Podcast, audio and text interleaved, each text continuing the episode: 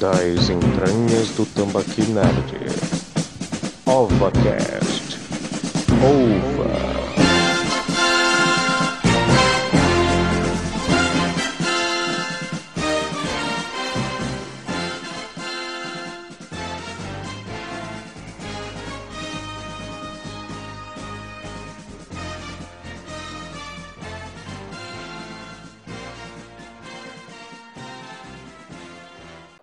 Sejam todos bem-vindos, nerds, a mais um OvaCast especial Filmes de Terror. Aqui ao meu lado temos Gabriel Oliveira, do Estação Geek.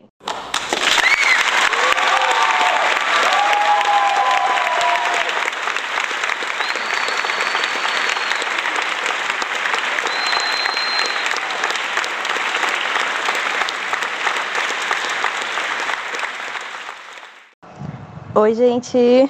Do meu outro lado temos o homem das referências, o homem que dorme e acorda falando sobre referências, Quincas. Na, na falta de alguém melhor. É, na verdade, na verdade, ele às vezes dorme, às vezes não dorme, dependendo aí do, do grau de Dormir é superestimado. dormir é superestimado. Cara, qual foi o primeiro contato que vocês tiveram com filmes de terror? O meu, eu acho que foi quando eu era criança. Eu acho que eu sempre fui uma criança muito sombria. Eu gostava muito de de- desenhos mais sombrios, então eu lembro que o primeiro filme de terror que eu assisti foi na escola, porque em casa meus pais nunca deixaram a gente assistir, criança, né? Mas foi Halloween.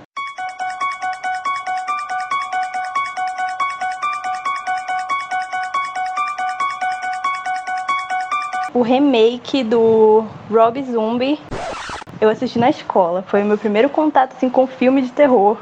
Foi com Halloween. Nossa, olha com o remake do Rob Zombie. Né, mano? E o teu, Quincas, foi com. Qual foi o primeiro. o pontapé inicial? Cara, é, foi criança, bem mais criança que a Gabi. É, pode chamar de Gabi? Pode sim, à vontade. É, é, foi bem mais criança, eu tinha uns 5 anos, cara. É, e foi lá é, no, remoto 1985 que é, eu assistia é, TV mais tarde, né? Assistia o Corujão. E o primeiro filme de terror que eu assisti foi o, o Dia do Namorado Macabro, né? E, e até hoje, pra mim, é um, é um dos melhores filmes assim de, de, de slasher, né? Além desse primeiro contato, nós também vamos, fizemos uma pequena listagem aqui de filmes que. É, que Dois mil anos depois. com certeza nesse dia, nesse mês tão propício a esse tipo de, de filmes, com certeza você vai separar alguns aí para dar uma olhada, um, ou ver, quem sabe até ver de outra maneira, assim como falamos off aqui, ah, existe uma linha tênue entre o trash e o terror, não é isso, Quincas? Sim, cara. A, a, a diferença é só, o- é só o, o sucesso que o filme faz, cara. E, e onde ele é lançado, né? É, Porque imagina que se, se, o- se você faz um filme de terror ele é lançado direto para DVD ou direto para TV, ele automaticamente vira um filme trash, né? A gente pode estar colocando aí como exemplo um filme trash que não é tão tão esquecido assim. O Cemitério Maldito do Stephen King, o primeiro filme lá, ele é um trash, né? Ele se encaixa nessa pela qualidade da, da produção, mas ele O também não é tão ruim. Pelo protagonista que tem, que tem as feições emotivas de um saco de batatas. Gente, É eu porque, gosto de. porque, porque, Gabi, quem lê o livro sabe que o cara é emotivo pra porra, né? Porque, caramba, Sim, o filho dele morreu, cara. Então, a, a, a cena mais. No, no filme, a cena. A maior emoção, que é quando o filho dele morre, o cara não consegue soltar um. um, um não! Sabe? um nada, ele fica ali paradão. Agora uma, uma outra sei, pergunta agora, uma pergunta para vocês, os especialistas da bancada. Eu já, eu já gostei que a Gabi nesses-. Me achando que é necessariamente o especialista. filme necessariamente o filme trash ele vira cult e isso torna ele mais trash ainda ou não tem nada a ver essas duas, duas afirmações? Cara, sim. Sim. Eu- Eu posso te dar um ótimo exemplo de um filme que foi mal nas bilheterias, foi muito mal no cinema, foi considerado trash e virou cult, que é o, o, o The Thing, o Enigma do Outro Mundo, né? Olha, o exemplo que eu ia citar também, então a gente concorda aí, ó. Olha, vamos sair junto no recreio.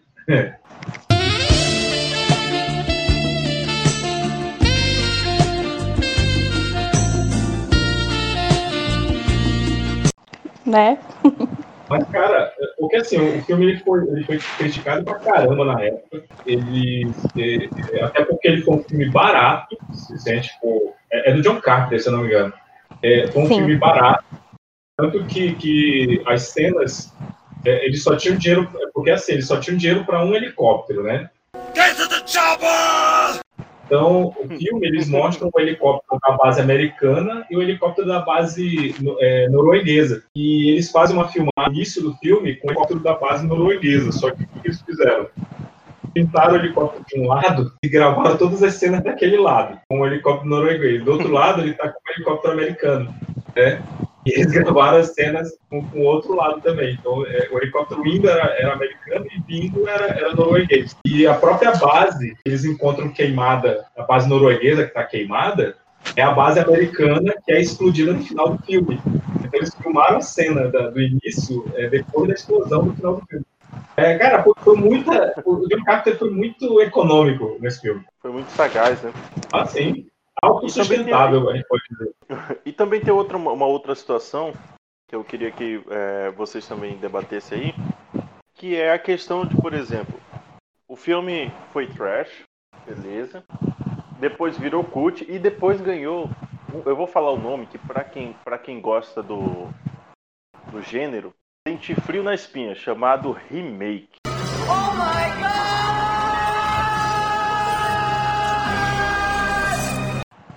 por exemplo, Não, não, não, não. vocês, uti- vocês utilizaram o nome.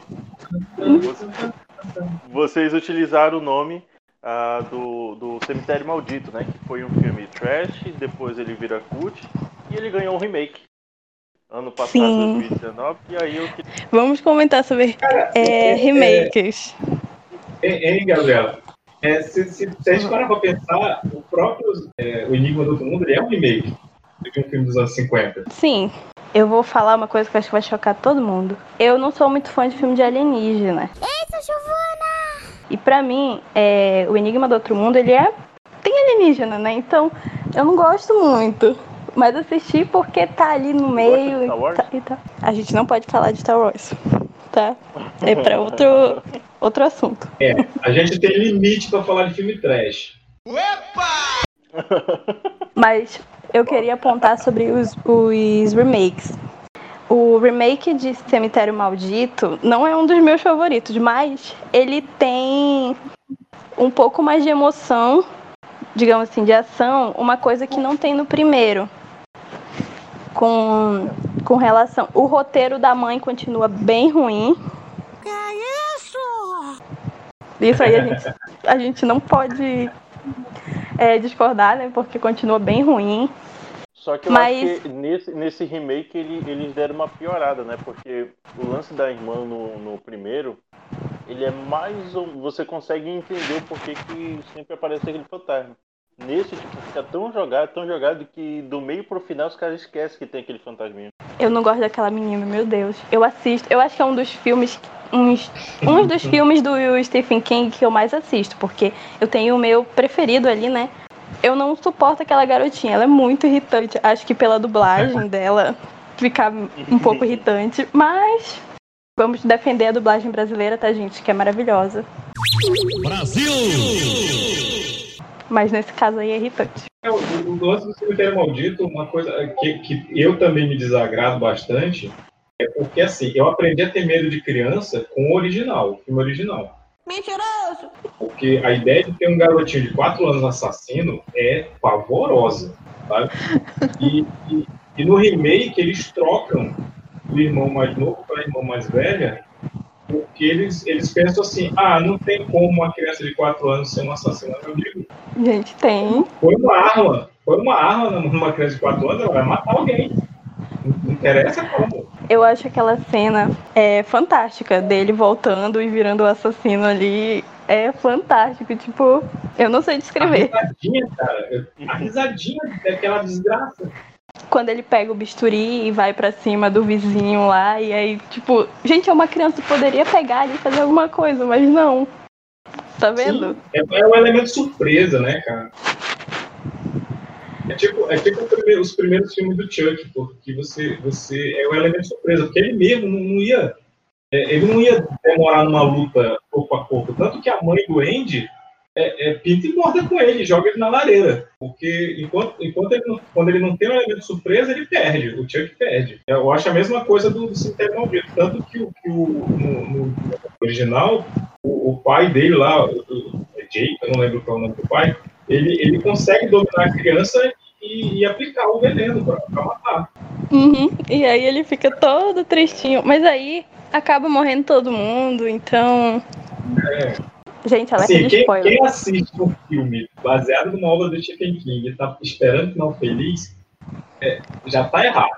Já começou errado. Tá muito errado aí.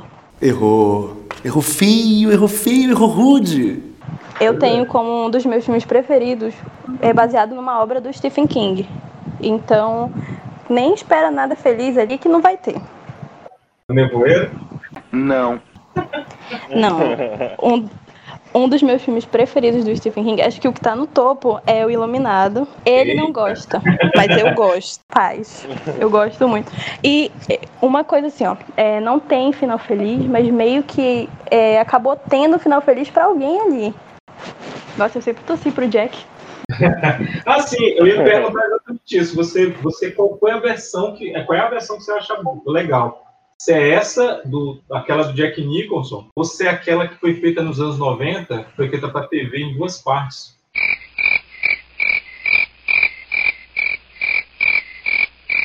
Eu prefiro muito a versão de 1980, né, que tá completando 40 anos esse ano, com o Jack Nicholson. Ele é fantástico, ele entregou um Jack Torrance maravilhoso e Diver- todos os elementos Divergência entre o Kubrick e o, o, o Stephen e o né? King. O King, ele não gostou muito desse filme. Eles também tiveram algumas algumas tretinhas ali.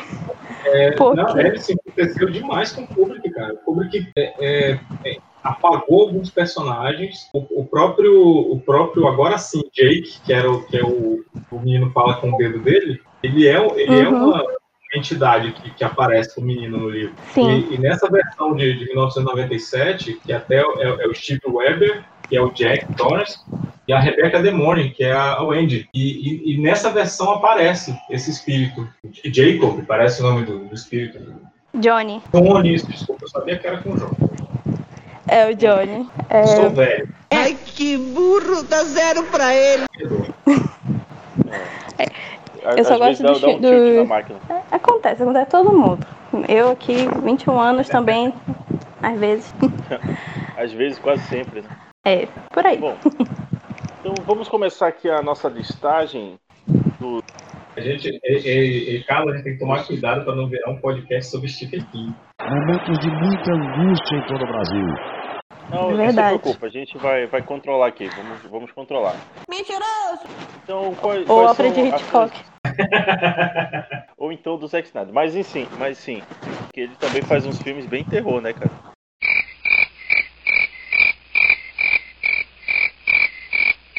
Bom, então vamos aqui. com- com- vamos começar com a convidada aí, o, o Kim. Quais são os filmes que você tem pra gente, o, Gabriel? Eu tenho, assim, um caderno de 200 folhas com um bocado de filme, serve? Não, não. Melhor impossível, viu? Ah, Se fosse um TCC, não passava de 50, né? Tá esterosado, animal velho. Não sei. Ai, eu. Vou falar uma coisa nada a ver. Eu tô tendo aula de cinema com um professor online aqui. Mas ontem eu dormi no meio da aula. Enfim, eu trouxe os Quem filmes nunca, que né? eu é mais. o EAD do cinema. O EAD do cinema. Eu trouxe os meus filmes preferidos, alguns com algumas curiosidades que eu até já cheguei a colocar lá no perfil da estação. E vamos lá, eu Inclusive, trouxe. sigam o Estação Geek. Sigam lá, Mas gente. o Jabá aí também, né? Tem- Sigam lá, gente, Estação Geek Manaus. A gente tem muitas indicações de filmes e agora estamos tentando iniciar um novo projeto. Quem sabe essa turminha aqui não tá lá participando com a gente. Eita. Olha, meus advogados resolvem isso, por favor. Tá, vamos lá. vamos lá. Eu gosto de filme slasher. Dentro do terror, o meu subgênero preferido é o slasher. Então, né, eu vou estar trazendo aqui os clássicos que todo mundo já conhece de Halloween de 1978 do John Carpenter, que é maravilhoso.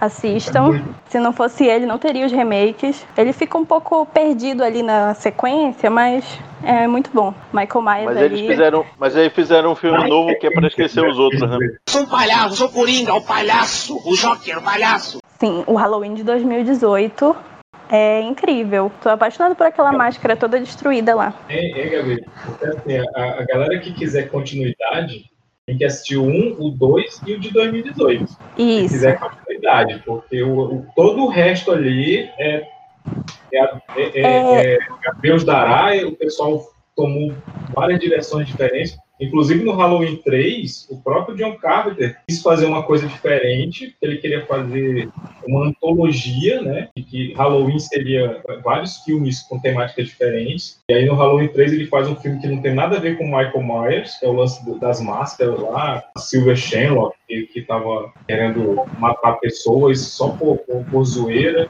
né? É, é, chega até a ser divertido, mas não precisava ter o nome Halloween 3. tá? Sim, Só que ele eu acho logo. que o, o Halloween 3, ele não deveria fazer parte da franquia, porque ele não entra na história. Ele, é ele tem o Michael Myers em pedaços ali por dentro do filme, mas não é uma, uma figura presente. Então, acho que não deveria fazer parte. É como É quase um sexta-feira. né? Sim. Meio, assim. É porque a ideia, a ideia do John Carpenter é que o nome Halloween seria uma franquia. Sabia não? Entendeu? Aí teria filme slasher, teria filme sobrenatural, teria... e o nome seria Halloween. Só que esse filme foi tão mal recebido que eles abandonaram a ideia da antologia. Então voltou, voltaram a fazer filme com Michael Myers. Ele viu que o povo amou final- assim.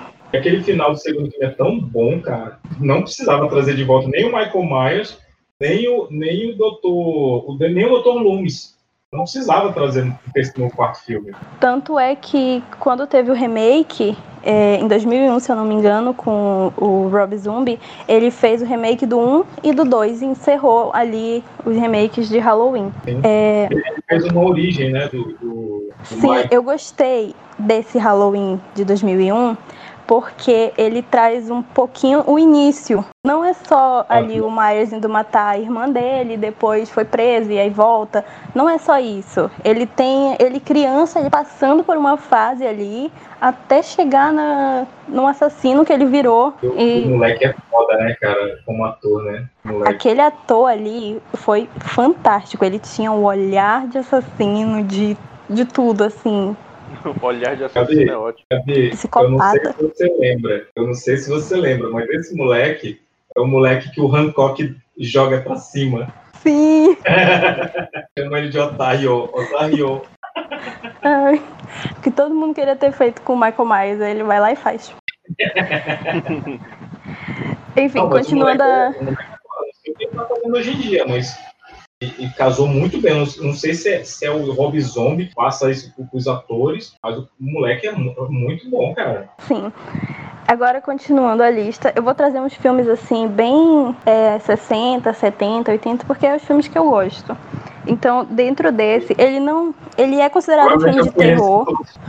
É, Porque ele é nesse- considerado. nesses anos aí o Kinka já tinha uns 50 anos já. Meu Deus. O, o- o- Tá. Ele é o Highlander. Eu vou andar Savage. Identidade secreta revelada aqui, ó. É, foi- Ao vivo. Vando Savage. Então, é, indiquei Halloween. O segundo filme que eu vou estar passando é um dos meus preferidos também. E ele é considerado um terror ao mesmo tempo que ele é um suspense. e ele é um clássico dos anos 60. Nada mais nada menos que Psicose do Alfred Hitchcock. E toda a história que tem por trás de Psicose, que é maravilhosa. Assim, eu vi algumas pessoas é, até comentarem em alguns sites sobre Psicose ter sido baseado em uma história real. Aí a gente entra no, na questão do filme, né, que é, o Hitchcock, ele baseou totalmente no livro Psicose. E quando ele foi filmar, curiosidade sobre Psicose, gente, ele, o filme foi recusado por várias outras produtoras por ter uma trama muito grotesca. Acredita que as pessoas chegam, acho que pra época era grotesco mesmo, né? Ele produziu o filme sozinho, por conta própria, com o dinheiro dele. Eu sou rica! E em preto e branco, pra... porque sairia mais barato. Uhum. E aí ele comprou todos os exemplares de livros para ninguém saber o final da história. Ponto. Caraca. Alfred Hitchcock detestava spoiler. Então, quando ia estrear o filme, a primeira sessão, ele ele exigiu que todas as pessoas que compraram o ingresso estivessem lá pontualmente e que seria a única exibição do filme porque as pessoas tinham mania de comprar o ingresso, assistir uma parte, sair, voltar e assistir outra. E ele chegou até a proibir. Sim, ele fez. tinha um display tamanho real do, do Hitchcock, falando que o filme começava a hora tal. Começou, ninguém entra mais. Sim, começava e ninguém entrava.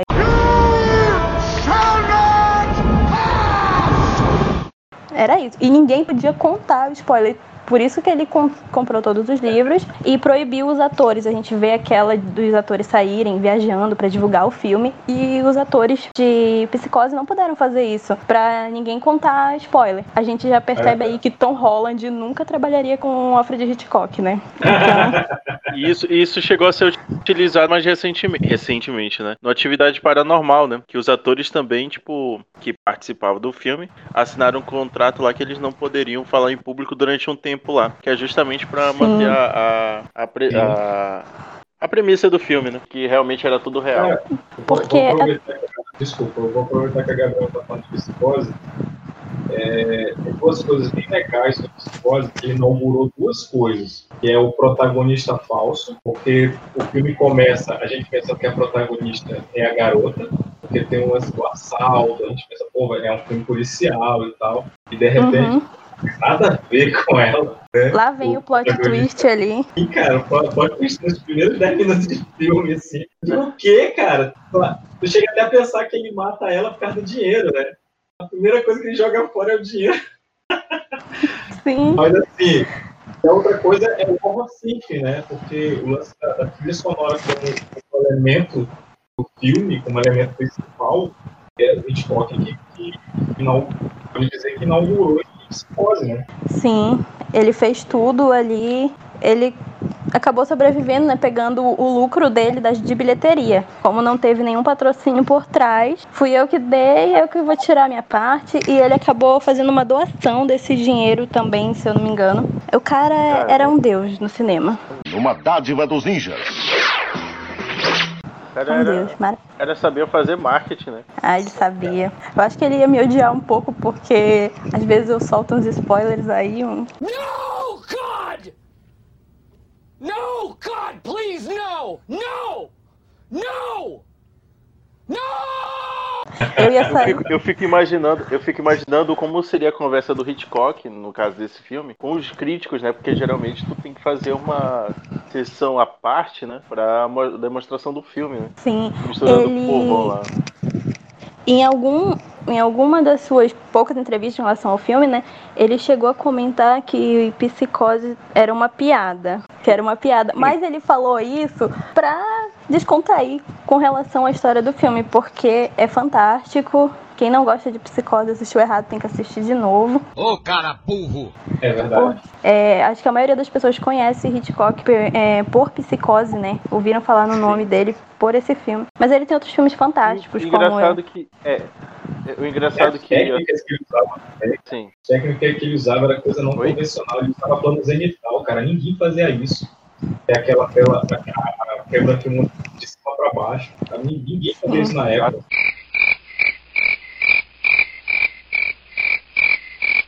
Ele fantástico. É, cara, E, e ele trabalhava com gruas, é, porque a introdução, segurar, né, cara? a introdução, Carlos, do filme, hoje em dia, qualquer diretor faria com drone. O o cara deu um jeito de, de filmar né, uma, uma- uma tomada externa aérea até o, prédio onde trabalhava a moça lá, que, que, que é morta. E hoje em dia, os, os diretores só fazem com drone, cara. Imagina o É. cara dos anos 60, pô, pô, sabe? Não, cara, era muito difícil. E o cara conseguiu fazer. Ele era o deus do cinema ali, né, gente? O engraçado é Vamos que o meu continuar. primeiro contato com ele é, é o. Era. Como é o nome do filme? Era um filme tipo. Dois mil anos depois. meio que de espionagem, era Topázio o nome do filme, Topázio. Vocês chegaram a ver? Sim. Uhum. Pois, pois é. Foi meu primeiro, foi meu primeiro contato com o Hitchcock, só que depois aí, aí fui conhecendo um pouco mais o do cara e achei o, o Psicose. E o engraçado desse filme Psicose. especificamente que era uma atriz, atriz brasileira que era pra fazer o, o- a protagonista. Só que aí deu ruim e voltou lá para os eixos. Não, mas a, a- a atriz que faz a, a, essa moça, eu esque- eu, eu esqueci o nome dela, ela é a mãe da, Curtis, do, do Halloween. Você é o bichão mesmo, hein, doido? A- Aqui, aqui, aqui também é cultura, meu amigo. Aqui você, você não tá preso só a peripécias do, do cinema. Aqui também tem o, o- as curiosidades, as formas vívidas do cinema. Não, aí tá certo. Tem, tem que para o ter, tem próximo. que. Vamos pro próximo filme, que a gente fala de um aí entra na história. É, já foi Halloween, Psicose. É, poderia falar mais do Iluminado, mas né, já falamos um bocado ali, então Iluminado fica sendo o terceiro filme. Eu vou trazer também Midsommar, do Ari Aster.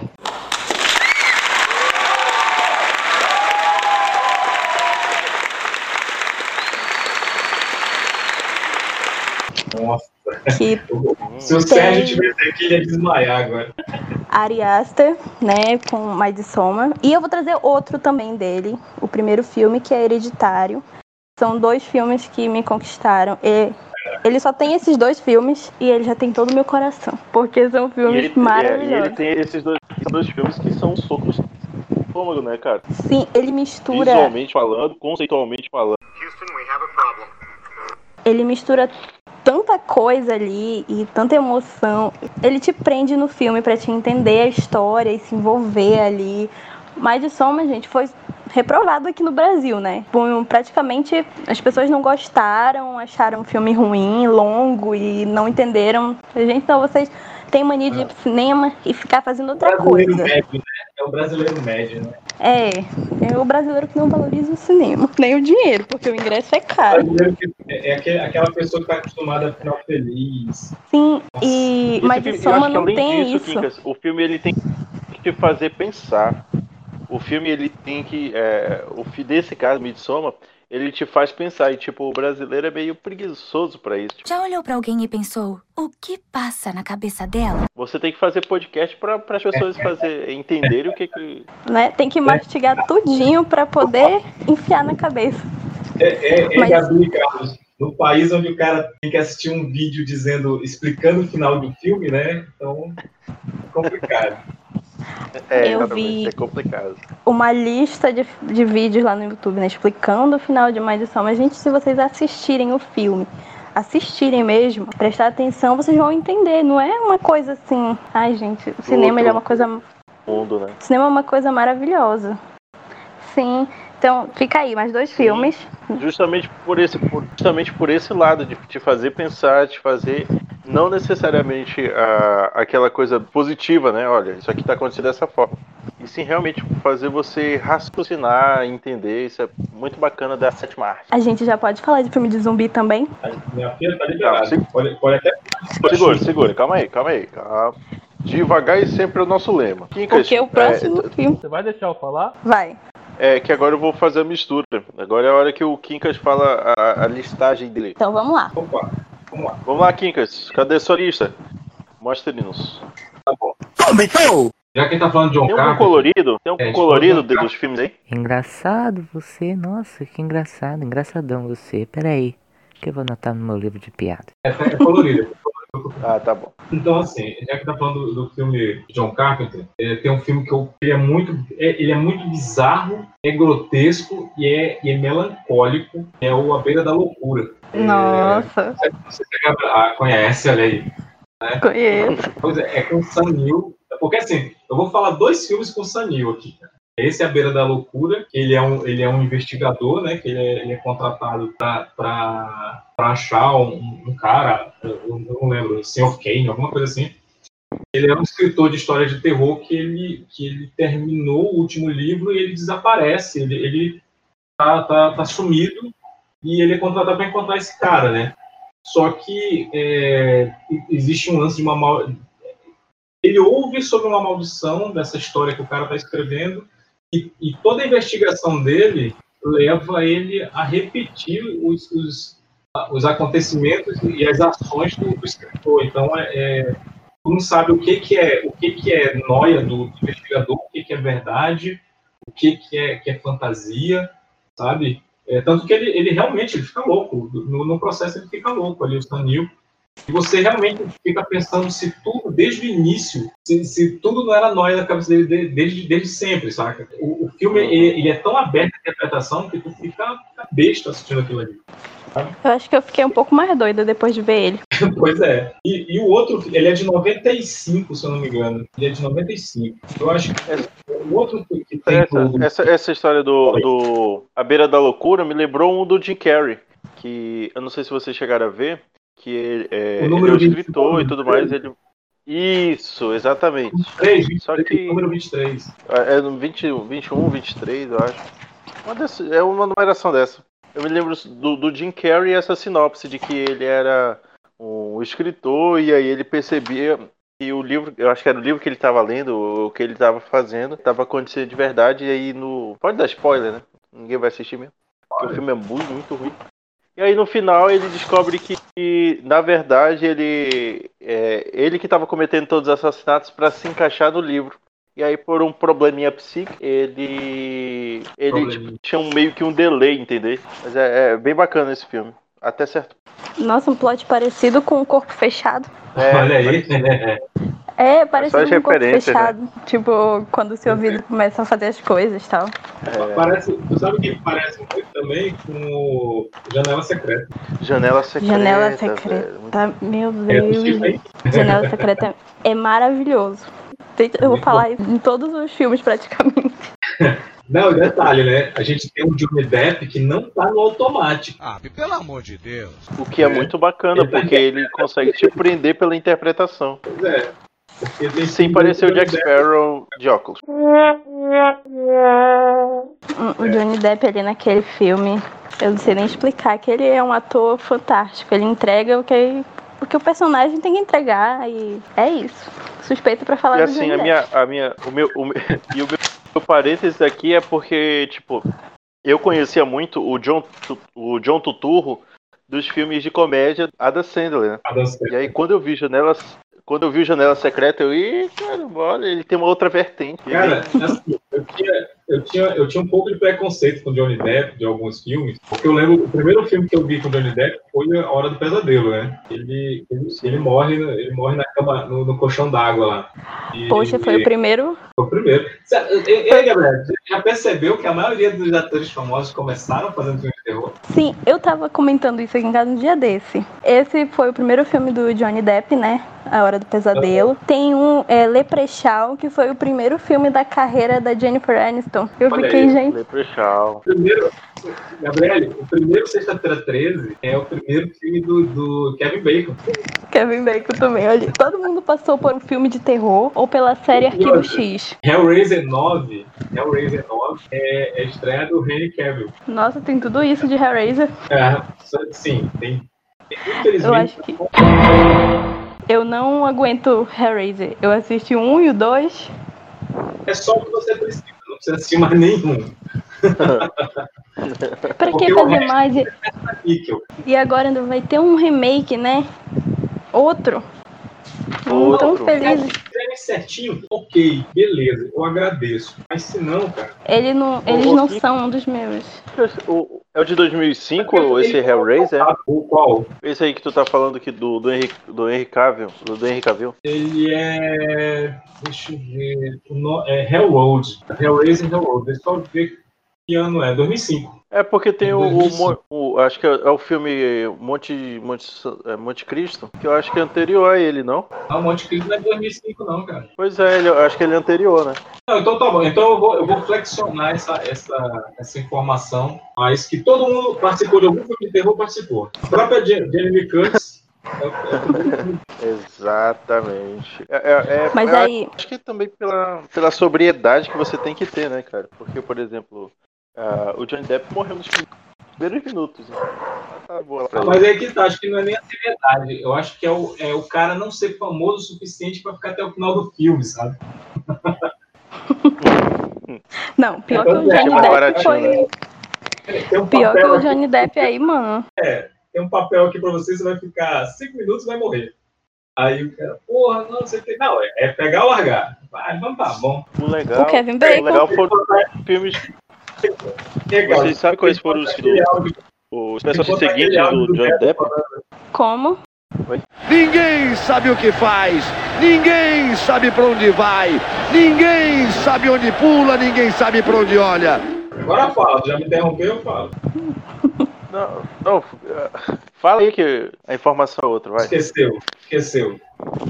Não, que eu ia dizer que as- a- depois do, do, do- do primeiro filme do Johnny Depp, ele fez outros três personagens. Era o motociclista número 2, assaltante número 4 e também pedestre número 22. Então, foram super importantes esses personagens para a carreira do Johnny Depp. É, mas tá certo. É, Mas sim, eu ia falar do outro filme do Sam Neill, que eu gosto muito também. Esse é no espaço, que é o Enigma do Horizonte. Eu não sei se a, se a Gabi conhece. Eu conheço o nome. Acho que eu nunca vi esse. Cara, é porque assim, é uma galera, é um- é uma tripulação, é até é o, é o Fishburne, é o capitão da nave. Eles vão. Capitão é, Miller. ano é tipo 2007. Oi? Capitão Miller. Cara, eu realmente não, não sei. Eu não lembro de todos os detalhes. Mas assim, o Sunny contrata essa tripulação para recuperar uma nave chamada Event Horizon, que é, que é uma nave que, que uma nave comercial que perdeu, um cargueiro perdeu o contato com a, com a base terrestre e ele tem que recuperar a, a, a nave. E aí o, o lance todo é que a, essa nave ela entrou em ela, ela usava um sistema de dobra para se locomover no espaço abria portais para encurtar o caminho. Só que nessa de abrir portais, como sempre acontece, o portal passava, a, fenda passava por uma dimensão demoníaca, né? E, e toda a tripulação da nave sumiu, cara. É o Noturno, né? É, é, pois é, esse mesmo plot. E, e anos antes, tá? Porque o filme ele é de 97. É bem antes desse episódio aí do, do X-Men Revolution. Provavelmente se inspiraram nisso aí. E, e assim, cara, porque o filme ele é, um- ele é, é o que aconteceria se o Triângulo das Bermudas fosse no espaço. É, é isso. Porque as coisas bizarras vão acontecendo, eles não conseguem, eles perdem a nave original e tem que ficar na Event Horizon e, e tem que fazer ela funcionar e voltar para casa nela. Só que no, no meio do filme descobre que o Sanil, na verdade, é, é- tudo era uma armadilha para trazer uma nova tripulação para ser sacrificada. Cara, é muito. É, é- é angustiante, principalmente quando tu descobre a verdade, né, cara? E, e é um desses filmes que todo mundo se fode, cara. É, é sensacional. É sensacional. Gostei dessa É, parte aí. Assim, quem, quem gosta de Stephen King adora quando todo mundo se lasca no final. Claro. E o detalhe desse, e o detalhe desse filme é que ele foi um, um terror no- nos cinemas, mas vendeu super bem na, na época do home video. Sim, cara. É, é, é- é- é- é quase o mesmo fenômeno do, do Blade Runner. No cinema foi uma merda, e aí o, o- home video é, é, alavancou o filme pra ser cult. E tem muita gente que adora pô, esse Enigma do Episódio, que é o Event Horizon. É, muita gente adora esse filme, a- da mesma forma que adora o, o, o The Thing, né? O, o Enigma do Outro Mundo lá, John Carter. E, e, É. e- e não, é, não é menos, ele, ele- esse filme é bom, cara. Ele é bom. E, e eu tenho pra mim que a galera que não gostou é porque não tem final feliz, tá? E é, é o É. mesmo. é- é- O Paul Anderson não é o mesmo diretor do Mortal Kombat, o Kinkas? Cara, ah, agora que você falou, é ele mesmo. É ele? É ele mesmo. Ele fez o Mortal Kombat em, em 95 e se 95. redimiu em 97 com Event Horizon. mas, depois ele, mas depois, em 2002, ele caga tudo fazendo Resident Evil. Depois Alien. Eu vou defender aqui, tá? A minha franquia. Tan, tan, tan, tan. Não, olha, olha as bombas Fight. que ele fez. Olha as bombas que ele fez. Resident Evil, 2002, o primeiro. Alien vs Predador. Resident Evil Apocalipse. Ele fez Dead or Chorando. Alive. É tão esquecível, né? É, Dead or Alive. Ele fez o Ex- Extinção, lá, o Resident Evil Extinção. Cara, ele fez todos os Resident Evil. Mas assim, ó, eu vou defender Resident Evil. E ele é o diretor do, do Monster Hunter. Ei, mas ele fez os Três Mosqueteiros de 2011 e é, é legal.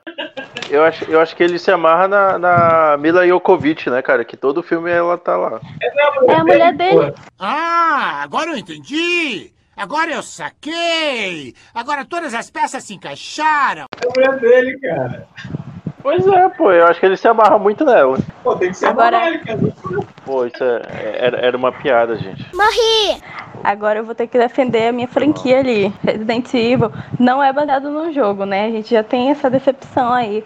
Mas Assim, eu acho que os três primeiros filmes, do 1 ao 3, eles são muito melhores do que os que vieram depois. A sequência, né? O 4, 5, 6 é péssimo. Era pra ter terminado ali, porque chega lá no sexto filme a gente já não sabe mais o que tá acontecendo. Gabriele, Já isso não- era pra te defender o filme, é? Eu, eu tô defendendo. Do meu Às jeito, eu vezes- também Ah, vou tá. detonar. Ah, saquei. Eu também vou detonar ele, porque eu, eu chorei em Resident Evil 6. Eu chorei em Resident Evil 6, quando a Alice acredita que vai morrer, né? Então, o primeiro filme ele é muito bom. Eu acho ele muito bom. Eu também chorei É. quando ele foi anunciado. Toda toda aquela ideia de ter um filme de Resident Evil quando ele foi lançado. O Hóspede Maldito, ele é um dos melhores filmes da franquia. Isso quem discordar, não sei. Não pode discordar, porque é um dos melhores É, se ali. você comparar a franquia toda, é o melhor primeiro. Reflita um segundo sobre o que você está falando. É o melhor filme da franquia. É o melhor. É o melhor é. filme da Aí poderia. A gente poderia ter parado ali, né? No primeiro filme e pronto. Aí não, fizeram um segundo. O segundo, ele é bom, mas também não é como o primeiro. É, alguém me explica a Alice e o Nemesis lutando lá no prédio e ela puxando ele pra briga, estilo Bruce Lee. Coisa ruim! Tipo, não dá. É, complicado. Mas, Aí não tem assim, defesa, não- não. Aí não tem defesa. Os, os elementos de cara, é, os caracteriza, a caracterização deles, né, de figurino, assim. A Jill ficou muito maravilhosa. A Jill, o Nemesis também. É, o Carlos. A Alice a gente ignora ela porque ela nem existe no jogo. Cruel! Muito cruel! Mas enfim. É, o Wesker também. São pontos assim, não de, de roteiro, mas de, de cenário, de figurino, que deixam o filme com uns pontinhos positivos. É, é, Gabriel, eles perderam a chance de, de pegar, corrigir a Ares e, e- e dizer, não, ela é a Verônica. Né, do, do, Sim, do Verônica. Porque eles até fazem o plot dos clones, mas eles não, não, chegam, não, o nome dela é Verônica. Não, não fazem isso. Eles nem citam o nome Verônica. Porque o, o jogo já tinha sido lançado. sim, nem é uma, uma falha enorme ali, né? A gente não pode perdoar isso. E aí tem o, o terceiro filme. A Alice já tem poderes. A Alice ali é apaixonada pelo Carlos. A Claire, aquela Claire eu nunca vou aceitar porque a caracterização dela pra mim não bate. Mas deu pra concluir uma trilogia. O terceiro filme. É, a extinção deu pra concluir uma trilogia de Resident Evil. Se era o que ele queria fazer, né? Mas aí não, ele resolveu fazer um quarto filme. Onde a gente já tem o Chris, que é o Prison Break lá, que tá preso de novo, né? Todo mundo vê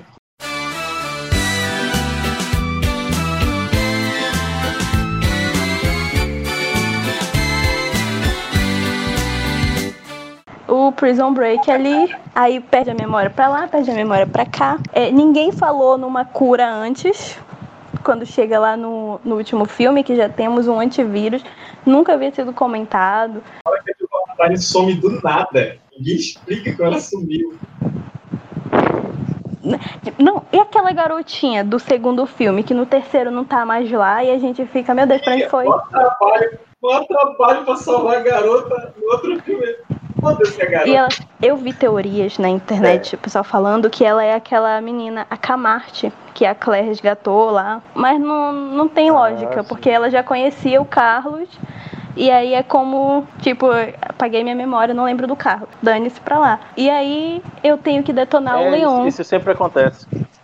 Eu tenho que detonar o Leon do quinto filme. Não É, aceito é, igual, é igual aqueles filmes dos X-Men, eles só metem os mutantes ali no meio. Olha ali, fulano, olha ali, fulano. Não tem importância nenhuma na trama, mas apareceu, Hum. sabe? É quase um fanservice, né? Assim, É quando a fanservice. gente Fanservice, cara. quando, quando for fazer um, um podcast sobre X-Men, eu entro pra defender os meus mutantes. Eita. Olha, eu Aí. devia ter chamado, eu devia ter chamado ela quando a gente fez o podcast lá sobre novos mutantes. Você chegou a assistir, o, o, Ga- Gabriela? Eu acho que não. Olha, cara, você manda o link pra ela. Foi, foi o nosso primeiro podcast, Gabriel. A gente gravou Sobre novos. Já vou botar um lembrete aqui pra eu ir conferir. Tá- Então, quando no vier. Spotify. Inclusive, e convido também a todos vocês que estão nos ouvindo a, a partir do desse podcast sobre filmes de terror. Acompanhe desde o nosso primeiro, já faz aí uma longa jornada que foi sobre os novos mutantes, que tá maravilhoso. Bom, mas você ainda vai continuar da defesa do Resident Evil? Não, que a gente Esse já saiu choro- do tema. Nesse, nesse, nesse lamento? Nesse lamento? Eu não vou mais defender, não, porque a gente já saiu do tema e. Né, eu tenho uma pergunta pra vocês. Diga. A gente tá falando de filme de terror. Mas aí, vocês sabem qual foi o primeiro filme de terror do cinema? Inclusive, rapidinho, As você- não vale pesquisar, tá? Não vale pesquisar. É, inclusive, eu já até postei sobre ele lá na página. Quem me acompanha já deve ter visto. Uma curiosidade lá, eu botei sobre esse filme. Quando ele completou 100 anos de estreia, eu postei sobre ele lá. Talvez eu tenha postado no. Gabriela, eu posso chutar? Pode. É o, é o gabinete do Dr. Caligari? E isso. Acertou, mas pesquisou, né? Não, semana passada eu li sobre ele. O gabinete eu do fui Dr. Caligari. Atrás você é cinema mudo, inclusive, né? 1920, preto e branco. É o primeiro filme da minha aula de cinema ali. Eu já tinha assistido ele, mas. Enfim, pra quem verdade, não viu. Eu procurei para assistir, mas eu, eu, eu, eu não, não encontrei ele inteiro. E eu, Eu tenho- eu, assisti, eu assisti uma resenha dele no Trecheira Violenta, com, com o Gustavo Mack, que ele, ele, ele fez. Ele desmiuçou o filme, né? E aí deu, deu para Uhum. deu pra dar uma olhada, mas assim, eu não, não encontrei para assistir. Eu tenho ele completo da minha, das minhas aulas ali. Mas ele tá legendado. Se não tiver problema, Passa aí o, o drive aí, offline, que aí a gente vai. Não, Vai não depois sendo fazer. dublado pelo execrável, tá ótimo. Lembrando Então, a que somos contra a pirataria. Isso não é uma pirataria, é um compartilhamento, então não se encaixa, mas ainda assim somos contra.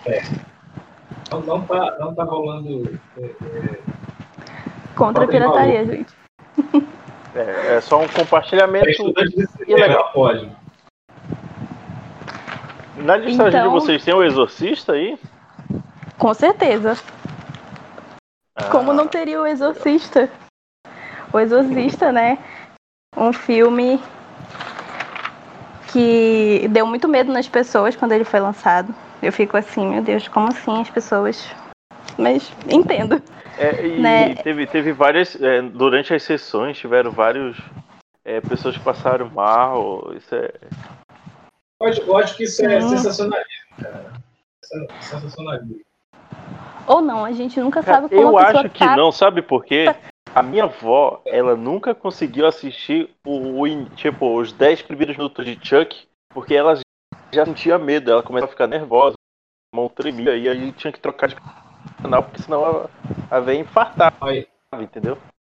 Mas é o seguinte, é, Carlos, o, o, o, Exorcista, lá, o primeiro Exorcista, ele inaugurou uma coisa chamada design de som. Que, que o diretor, o que, que ele fez?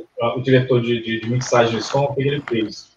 Ele colocou junto da trilha sonora do filme, nos momentos mais tensos, e colocou, ele, ele juntou com a trilha sonora normal é, os zumbidos de uma colônia de abelhas. Então, toda a agonia que você sente quando você está assistindo o Exorcista, na verdade, é por causa daquele ruído tá, tá inserido na trilha que causa aquele mal-estar. Era pra, pra te sentir mesmo, assim, o filme. Sim, é uma experiência transmídia, cara. Tanto é que todo esse, esse efeito, né, é, rendeu um Oscar pro filme. Dois. Sim. De melhor roteiro e o mixagem de som. A gente, pode falar aqui que o, a academia ela ignora os filmes de terror.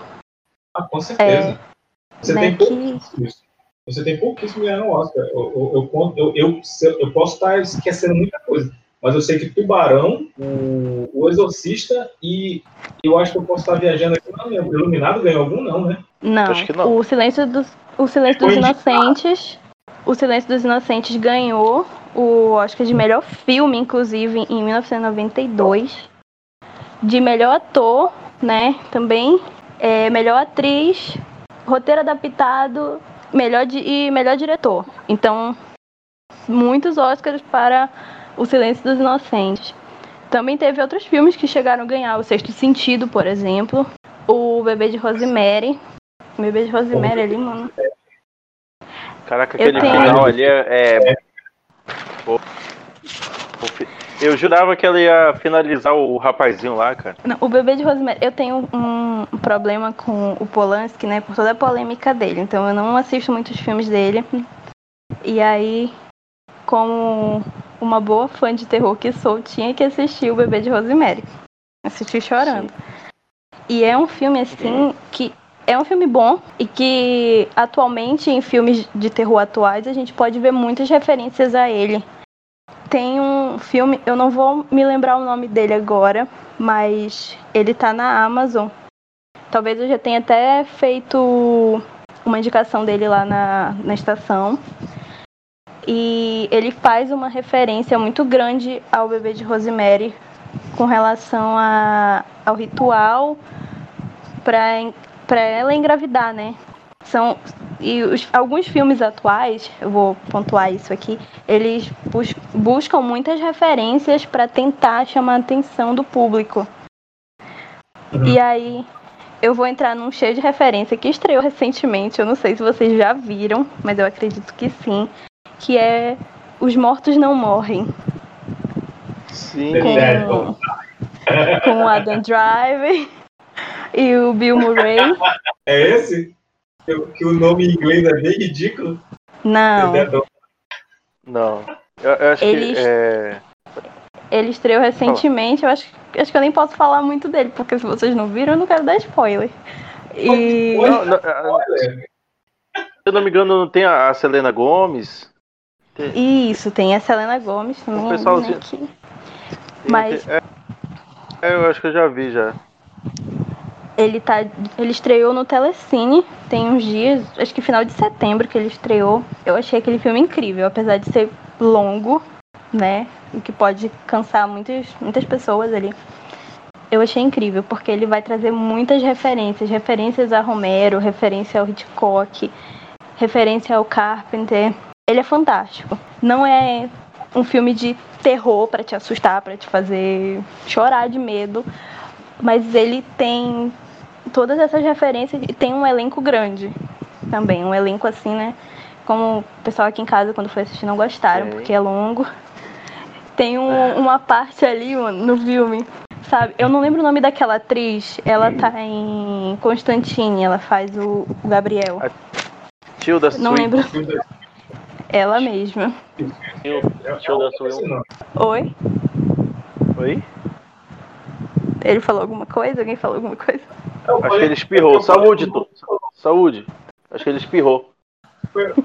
Eu falei um sobrenome, ele falou outro sobrenome, e- mas era. É, a- acho, eu não sei qual pronúncia está certo, então foi um dos dois aí. É o Gabriel de Constantine. Então, ela É, tá é lá. a anciã do Doutor Estranho. Isso. Ou a mãe do Kevin, de Precisamos Falar sobre Kevin. Cara, Outro filme aqui, ó. É, Gabriel, já assistiu é, Suspiria? Ainda não. Ele tá na minha lista pra assistir. Ele, o original, né? E o remake. Original. é. Original você não Eu vou. tá Tá no Prime o original. Eu botei na minha lista pra assistir ele. É muito filme pra assistir, gente. Muito filme. A gente Esse- fica assim. versão- Desculpa. Continua. Espera, quem tá falando? Não, você estava falando, eu acabei de falar. Vamos, Ah, agora sim. é a hora que a gente dá a receita de bolo. Deixa ela falar, cara. Pô. Nossa, receita de bolo. É, de falar. Fala, pode falar, então interrompa a menina, vai lá. Silêncio, crianças. Chatos. um- a gente tem um monte de filme pra assistir e fica perdido ali. Ah, eu tenho que assistir esses e tem os novos e. Enfim, muito filme. Eu tô numa missão aqui em casa junto com, com a minha mãe, que é assistir praticamente todos os filmes de zumbi que possam ter por aí. E a gente vai levando. Os filmes de zumbi aí. Eu gosto de filmes de zumbi. Inclusive, né, vamos, vamos falar de filmes de zumbi. Vamos falar de filme de zumbi. Ah, a gente começa com Zumbilândia. Errou. Errou feio, errou feio, errou rude. Ah, não. Também não, não vai pra tanto. né? A gente, começa lá com o primeiro. Com o primeiro, primeiro. O primeiro que deu um, um tapa na cara do público ali, né? Que é A Noite dos Mortos-Vivos, do Romero, 1958. Cara, aquele final é. Inclusive, um filme que eu também, pra quem quiser ver algumas outras curiosidades, além das que eu vou falar aqui, tem lá na página da estação curiosidades sobre o A Noite dos Mortos Vivos. Um filme em preto e branco, em domínio público, um filme que deu um tapa na cara da sociedade trazendo um herói negro, que pra época, né, Exatamente. E, e a, e, a forma como termina o filme, é, é a crítica social foda. Né? Sim, é incrível, tipo, não pode. Aí eles, o Romero foi lá e disse pode sim e botou. E ficou fantástico. E outra, Gabriela, se tiver um apocalipse zumbi, os zumbis têm que ser igual os do Romero. Não, pô. Igual o de Guerra Mundial Z. É doido, né? Ah, aí é só diabética, eles não te matam. Morri. Eu tava. Eu tava vendo. Eu não lembro o que, o que tava. O que eu estava assistindo. E aí. Era alguma coisa sobre comparar a vida com a, a, a série ou um filme. E aí eu cheguei a comentar com- aqui em casa sobre Apocalipse Zumbi. A gente que é fã de zumbi, de série, acha que quando acontecer, né, se acontecer, vai ser estilo The Walking Dead, a gente vai estar preparado, mas não é assim que as coisas acontecem. Tá aí todo mundo morrendo. Então não, é, não Já adianta a gente morrendo pedir um. pandemia. A primeira, a primeira coisa que vai acontecer é, é o, o nerd, nerd gordo querer matar zumbi com cartinha de, de Magic. Né? Não, pô, eles vão falar que são a cura. Que eles têm a cura e aí a gente vai ter que se lascar por eles. Nossa. Que merda, hein? É, é, Não, mas acho que no Brasil a gente se dá bem, porque é tudo gradeado, é de concreto e gradeado. A menos que sejam os, os, os- zumbis do Resident Evil 5, que cava buraco, né? Aí sim, aí, o- aí tem problema. Aí a gente se ferrou. Mas, em- mas em termos de segurança, eu acho que o brasileiro está mais preparado. Como eu estou falando, negócio de ter grades e essas coisas. Porque o que a gente mais vê em filme de terror é, é o zumbi quebrando a porta, quebrando a parede, que a parede é de madeira. Não, eu vou fazer um comentário aqui já não, não muito legal. É, quando a possibilidade. Imagina um cenário onde acontece um apocalipse zumbi no mundo e chega no Brasil. Estilo a pandemia de coronavírus. Aí chega aqui e aí. Gente, eu não sei se eu posso falar isso. Pode falar. Não, fala Mas- qualquer coisa aí.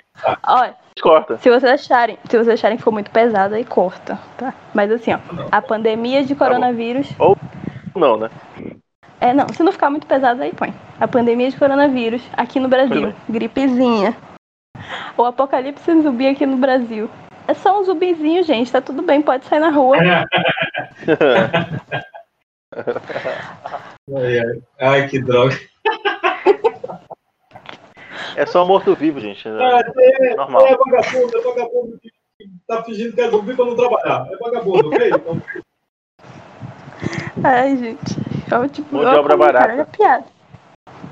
é, Dá pra fazer igual no Fido.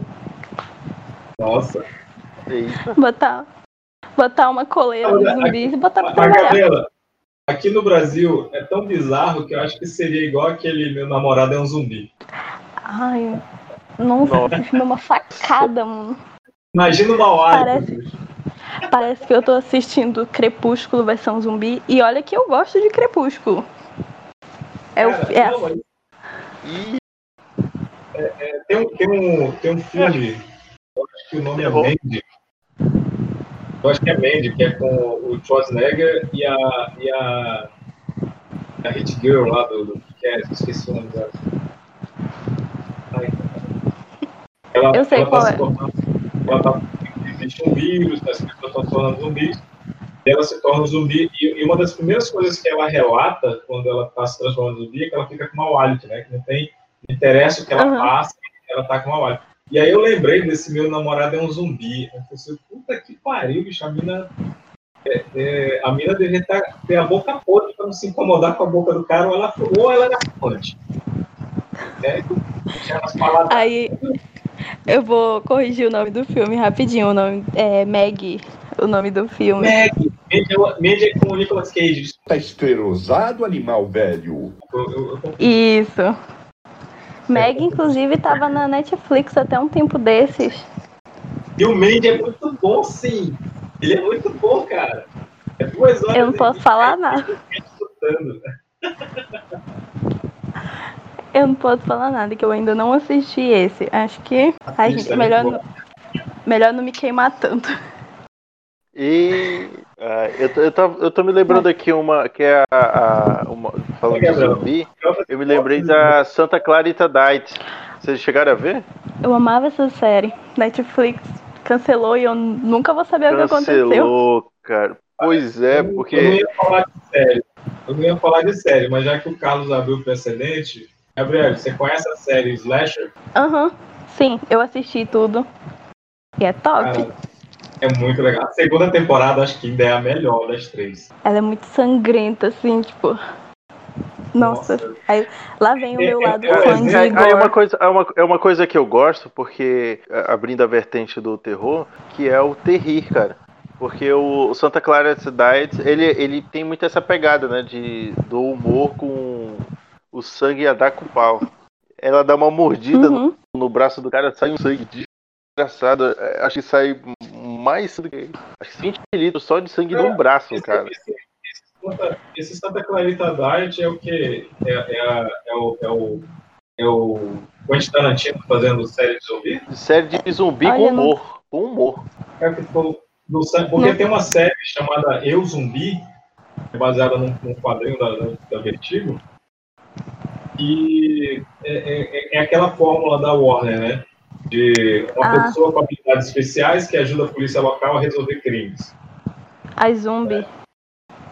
Isso. Aí zumbi. Que, que a, a premissa é até legal, porque assim, ela, se ela comer o cérebro da pessoa que morreu, ela tem um vislumbre do assassino e ela pode resolver o caso. Sim.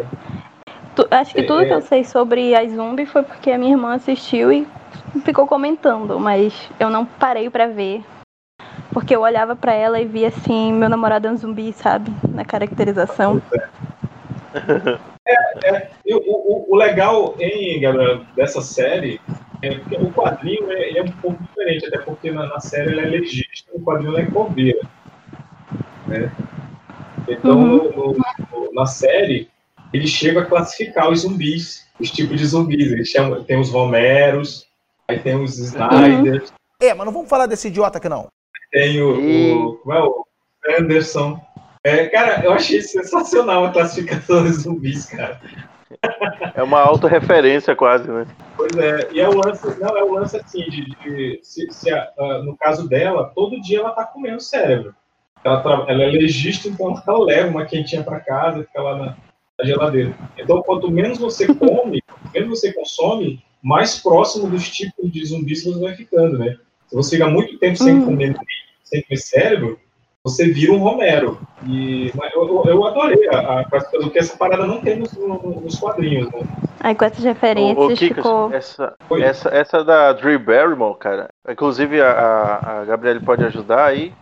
Que faz um tempo que eu não assi- que eu assisti a série. Mas, tipo, é engraçado que no início, quando ela descobre que ela tá virando zumbi, ela vai meio que apodrecendo. E aí, tipo, ela vai Uhum. tendo uma fome incontrolável, uma fome incontrolável, até que eu acho que ela é, ela mata um cara e coloca no, Ela no freezer, o- no porão, cara. Ela mata o chefe dela, ou é o parceiro de trabalho, não sei. Não, é o chefe, o chefe Sim. dela. É uma parada aí ela- dessa aí. Ela enterra ele no, no jardim. Aí depois ela conta pro marido dela o que tá acontecendo. Isso ela já tinha perdido o dedo, porque como ela tá apodrecendo, ela perde o dedo.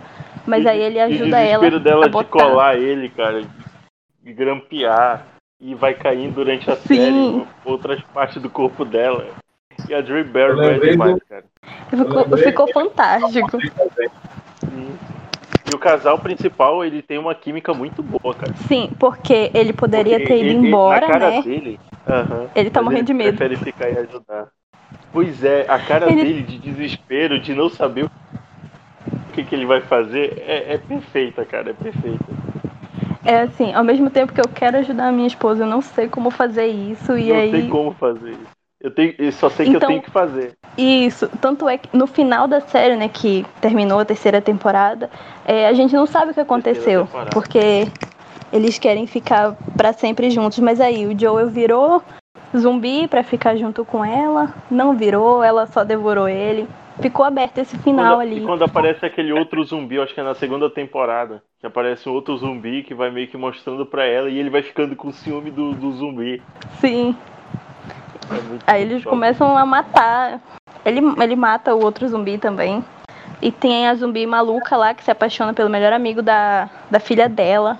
Nossa. Cara, mas é muito divertida a série, muito boa, muito boa. Bem, bola, Assim. bem, bola, bem bolada, bem bolada. É, recomendamos Santa Clarita Diet. Sim, sim. Vamos voltar é pro padrão. tema? Vamos voltar pro tema, que ele tá meio Vamos, perdido ali.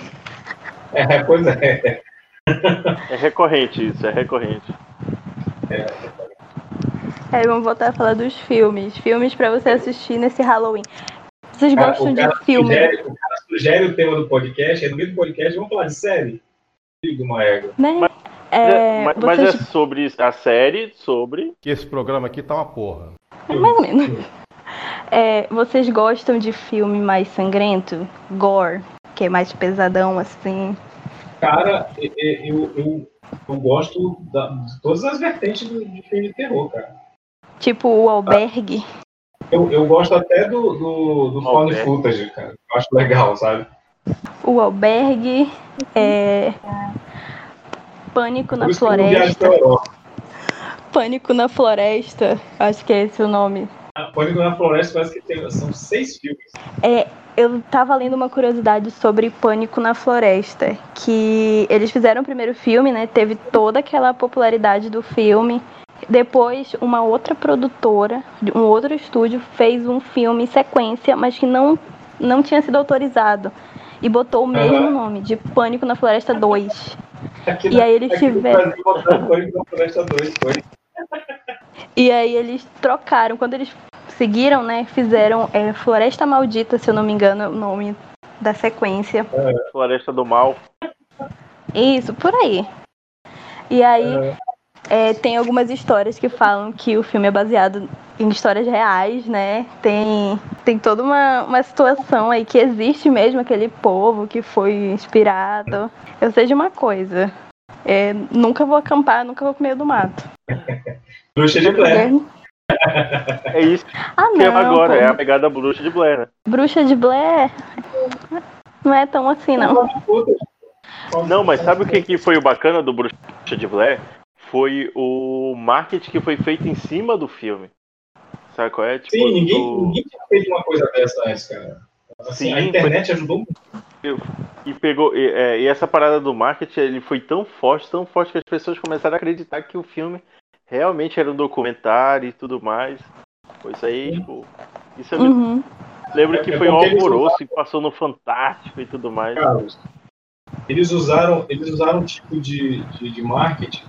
Tinha um jogo na época chamado Fear, e ele fazia mesma, o mesmo tipo de marketing. Você tinha alguns sites que falavam sobre a empresa do jogo, que era, um- era um, jo- é, o jogo era muito parecido com, com, é, com o chamado, né? Mas baseado no, no, no quadrinho, no mangá, né? Que foi bem anterior aos filmes. E eles tinham, eles tinham esse tipo de marketing de, de você entrar no, no site como se aquilo realmente existisse e você ficar sabendo das coisas sobrenaturais. E, e- Outras, sim, outras pessoas, outras pessoas que também entraram com esse marketing foi um- uma série que tinha na Globo, eu não, não lembro o nome. Era alguma coisa Max, que eles fizeram um aplicativo, uma série de terror, um joguinho pra te é, entrar um pouco ali na série. E teve um filme recente, não sei se vocês já chegaram a assistir, que é A Hora da Sua Morte, que também criou um aplicativo que a gente pode ver a hora da nossa morte. Um pouco assustador. Nossa, legal. O filme é uma, o filme é uma droga, mas esse negócio do aplicativo é uma ideia legal. Gente, o aplicativo, cara, me diz a hora que tu vai morrer, que doideira. Eu baixei. Eu baixei porque eu tô vendo essas coisas, tô baixando. E aí, tu Eu viu? tenho- Tu viu qual, qual é a data? Eu vi. Mas aí eu apaguei o aplicativo correndo, porque eu não queria mais ver. Tô com medo. Faz tempo que eu não tive. Esses filmes, assim, ó. Nenhum outro tipo de filme assim, acho que me deixa- assusta. eu- sabe o que eu lembrei desse, desse negócio? Que, tipo, tinha um aplicativo no Facebook há anos atrás que era assim. Você entrava na- nesse aplicativo e aí, tipo, vinha um monte de informações e era como se fosse um cara pesquisando o teu perfil. Aí ele é, aparecia teu nome. É nome a- É, e aí, É e aí, tipo, e aí, tipo, tinham umas paradas que era. é, ele começava a detalhar as tuas fotos é, e teus, teus, tuas, tuas pessoas próximas, e no final do vídeo ele olhava pra câmera, cara. Aí, É, tipo, pegava a mano. faca e saía. Dava um medo, dava um medo. Cara, é, é bem bacana. Tem que achar, é- que linkar no. Nenhum outro tipo de filme me dá medo, como esses que mexem com coisas de internet. Tem um, o nome dele é Pedido de Amizade. Gente, já assisti Amizade Desfeita, nossa. Eu não gosto desse filme. Não, eu tô, tava comentando do Pedido de Amizade. É um que tem uma, uma menina totalmente isolada na escola, ela anda sozinha, toda estranha. Estilo aqueles adolescentes estranhos que eles colocam em filme, sabe? Que é pra ficar isolado adolescente, adolescente é estranho. E aí ela, é- ela mexe com magia negra. E tem uma menina muito popular na escola e tal. Inclusive, o ator de As Crônicas de Nárnia, o William, que faz o Peter, ele tá no filme também. Spoiler, ele morre. Paz. Aí ela, essa menina estranha, ela quer fazer amizade com a popular da escola e começa, ela começa a espionar a menina. Ali e tal, e manda solicitação pra ela. Ela aceita. Ah, somos da mesma escola, né? Nada vai acontecer. Plot twist. A menina começa a conversar com ela. E aí é, fica obcecada. Ai, vamos ser amigas, somos amigas, melhores amigas. Só, só que a menina, a popular, faz a festa de aniversário dela e não convida a outra. E a menina fica possessa. Fica assim, louca de, de raiva, de ódio. E começa a fazer a magia negra contra a Patricinha lá da escola. Transformando a Patricinha da escola nela. E é surreal como, como acontece. Gente, depois que eu assisti esse filme, eu fui checar toda a minha lista de amigos. Olha, olha o Com chat. medo. olha o chat lá. É, olha a foto dela, cara. Olha a imagem da. da... Isso, essa Caraca, mesmo. Mano, é bizarro. Se eu não me engano, ele tá disponível no Telecine, mas também, né? Não recomendo. Não recomendo, ele é pesado. Tipo, ele me Cara. assustou. Vamos mais de. Vamos mais? Cadê? Tem mais alguma coisa aí pra nós? Vamos lá, O que, que ainda tem de bom por aí? um. Ou nem tanto. O Oi? que, que a gente ainda tem de bom aí? Cara, eu posso falar mais um aqui baseado na, na obra do Clive Barker, porque assim, assim, a gente não falou de Hellraiser, então eu não vou falar de Hellraiser, tá? É, Hellraiser tá de castigo. Pois é, Hellraiser só se a gente for falar de livro, aí sim. É Mas, cantinho, é cantinho caso- da... do pensamento. Pois é. Então, já, que- já que eu não posso falar de Hellraiser, eu vou falar do, do Candyman. Ah, vamos lá. Pois é. O Candyman, putz grila, cara. É, é, que é baseado, é baseado num conto do, do, do Clive Barker. E é um, é, é um cara, ele é, ele é uma, uma lenda urbana. Tem todo, tem todo o lance de, de, de, de ser um, um escravo lá, que, que a filha do dono da fazenda lá teve um envolvimento com ele, o, o pai não gostou e mandou é, arrancar a mão do cara, porque tinha tocado na filha dele, botou um gancho, cobriu o cara de mel e amarrou numa árvore cheia de, de, de- de casa de abelha, né? E aí o cara virou uma, uma espécie de, de, de, de um assassino slasher sobrenatural que se você falar o nome dele três vezes na frente do espelho, ele aparece. E, e assim, vai te matar. Tipo, você fala três vezes o nome dele na frente do espelho, é, você vai morrer. E as pessoas no filme fazem isso. Né? A, a, a Mas parece que ela é uma Ô, ô, ô Kinka, É. mas isso, mas isso é comprovado cientificamente. Por exemplo, o Charlie na época que. É. Os caras não faziam é, é, aquelas paradas que não era pra fazer. Não, como é o, o, olha os famintos, pô. Olha os famintos lá, o, aquele Mas retardado. o, o Charlie Charlie, ele foi marketing pro filme. Aquele Brasil, filme. É, só, Né? só, só finalizando o Candyman, quem é o personagem principal é o próprio Candyman, que é o, o Tony Todd, né, cara? Que é, ele é um ícone do, do filme de terror, cara. Sim. É um puta, é um puta ator foda. E que ele, tá, ele aparece em quase todos os filmes da franquia é, Premonição. ele é o Premonição. coveiro lá, o, cara, o legista. Premonição também é uma franquia top. Eu gosto de Premonição. cara. Mas aí, né? Menos no quarto O melhor de filme, tudo é menos o terceiro filme. Último filme. O último filme que ele faz ligação com, com o primeiro, eu achei muito, muito boa a ideia. Sim, sim, cara. É, Você pega a franquia do, do Premonição, tira só o quarto filme, assiste na, na sequência e fica legal. Só tira o quarto filme, que é uma merda. Ele nunca existiu. Então,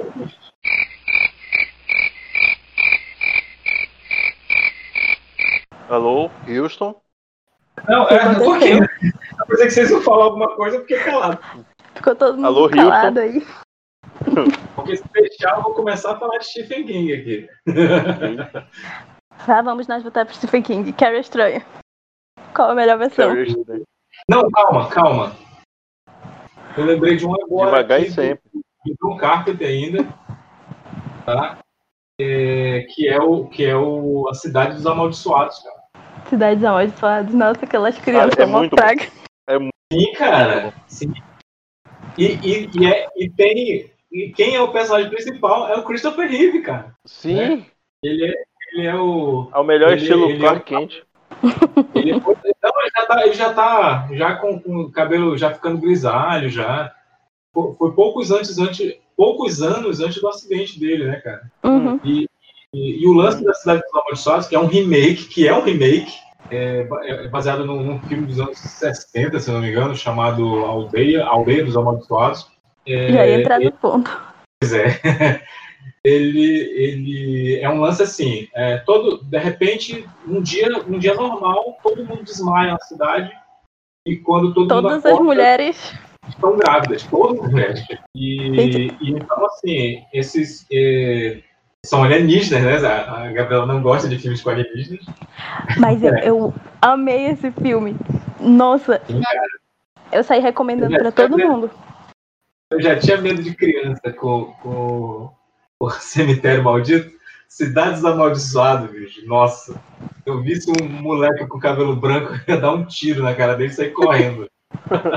Mas não, Ó, cara, com- sensacional. Mas o elenco Mais também é bom, com- né? Além do, do Driver, tem o, o Mark Hamill também. A Cidade dos Amaldiçoados? Ele é o. É pastor, acho. Mas é, é, cara, é, é um filme que, tipo. Eu tô tentando, tô tentando lembrar. É, é um filme que, cara, aquelas crianças, elas são.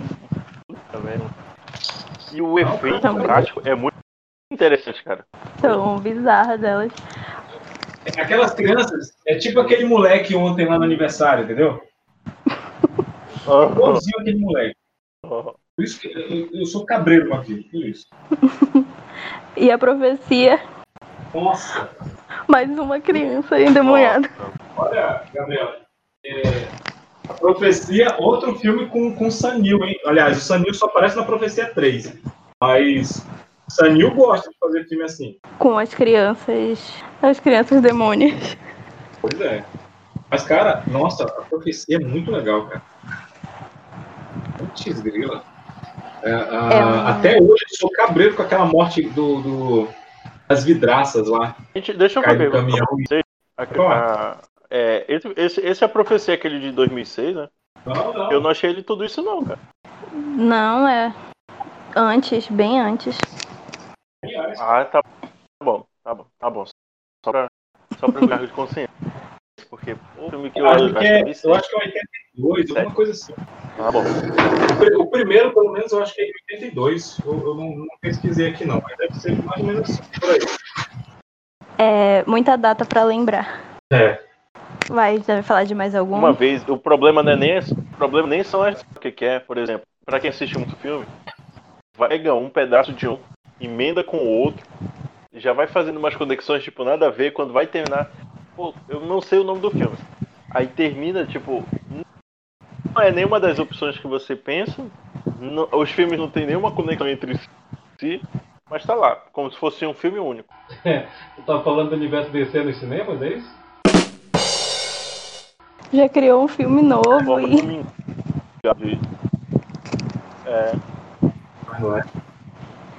Mas a gente, ia, a gente ia falar de Stephen King, né? Pois é, Stephen King tem Extremamente. muito.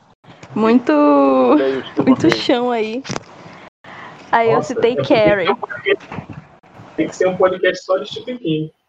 E aí tem essa polêmica da Carrie, né? Qual que é a melhor versão? Eu gosto da original. Eu gosto da original, de 76. Pois é. Porque é fantástico. A, a original. Eu gosto muito da Carrie, mano. A Carrie, ela é Eu doida. gosto da versão do chocolate com pimenta. Não há dúvida, é um idiota. Só que assistiu, Que sabe? faz, tem uma cena lá que eles fazem referência a Carrie. Sim. Da a cena Olha da aí, tinta a verde. noveleira. A cena da tinta É. verde. É essa mesmo. É essa mesmo. Gente, a Carrie é tipo. Não precisavam fazer aquilo com ela, mas fizeram e depois aí, ó, ela não vai fazer nada com a gente. E ali a gente tem o Travolta também num filme de terror. Sim, cara.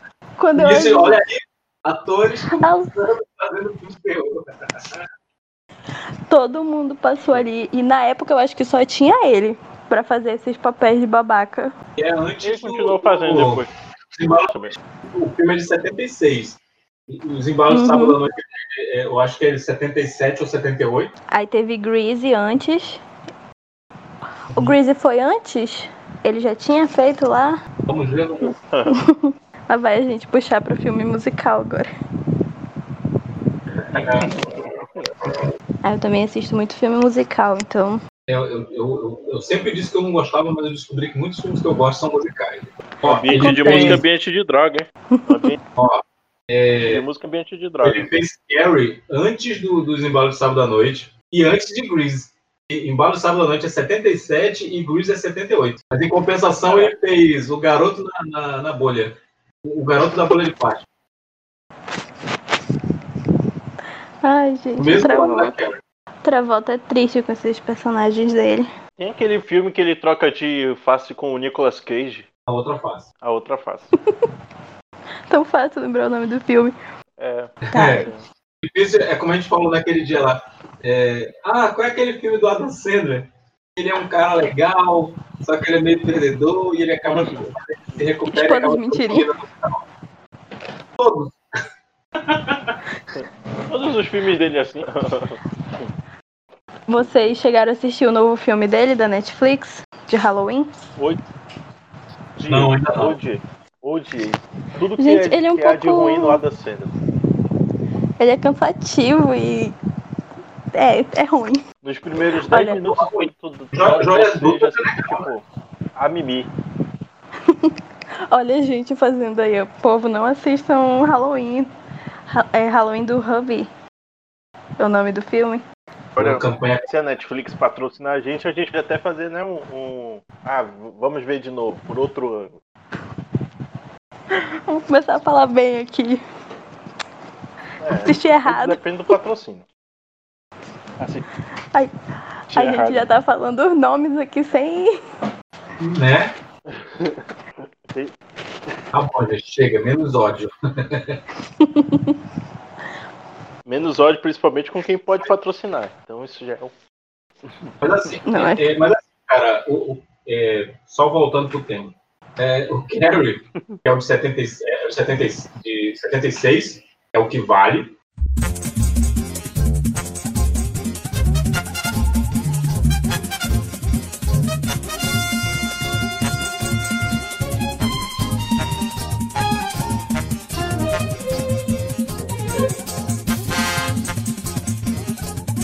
Até hoje, cara, se, tu, se você for assistir naquela cena lá que ela fica presa embaixo da escada, a mãe dela bota lá, liga aquele, aquele Jesus Uhum. lá com, com. Bicho, aquilo é medonho, cara. É traumatizante.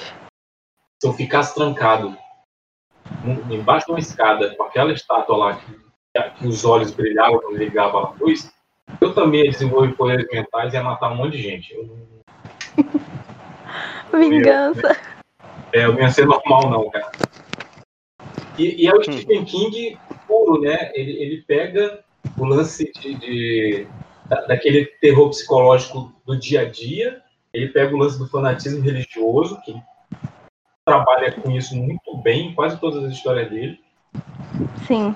E é o lance também da descoberta, né? Porque ela, ela tá ficando adulta, ela tá se descobrindo adulta, e, e é todas a- a- a- aquelas informações que estão sendo bombardeadas nela, e ela tá tentando lidar com isso. E para piorar, tem a porra da, da telecinese que ela tem, cara. Ela é. Jean Grey.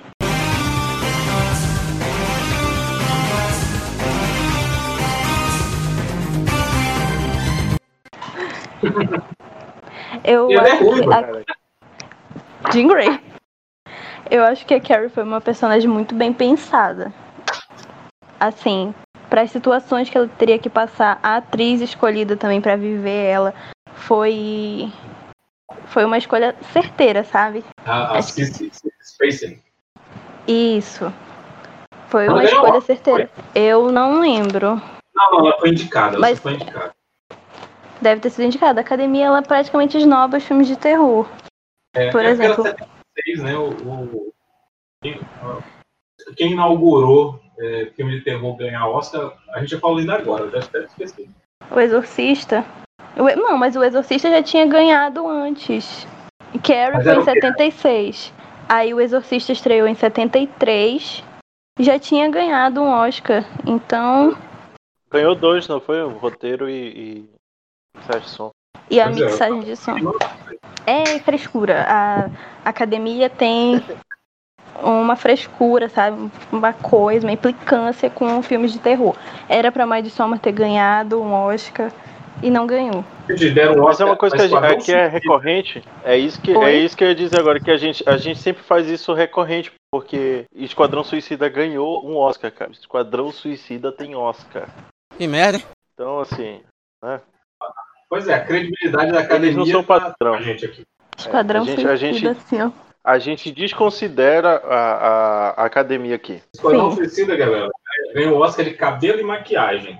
Aí tava disputando com o Star Trek Beyonder, que, que, que tem pelo menos 200 figurantes maquiados como alienígenas. E ganhou, quem ganhou o Oscar foi a Arlequina com cabelo colorido e o Coringa com cabelo verde. E todo mundo sabe fazer isso agora. Todo mundo faz, é só comprar uma tinta verde, pintar o cabelo. Tá aí, ó, sou o Coringa. Sou um palhaço, sou o Coringa, o palhaço, o Joker, o palhaço. Exato. Às vezes Agora eles não, tu eles imagina não uma pensam. criança vestida de coringa, mano. A cena um não é tão de bonita. Gabriel, Ei. até hoje eu lembro num vídeo. Sabe esse pessoal que costuma visitar hospitais para alegar as crianças?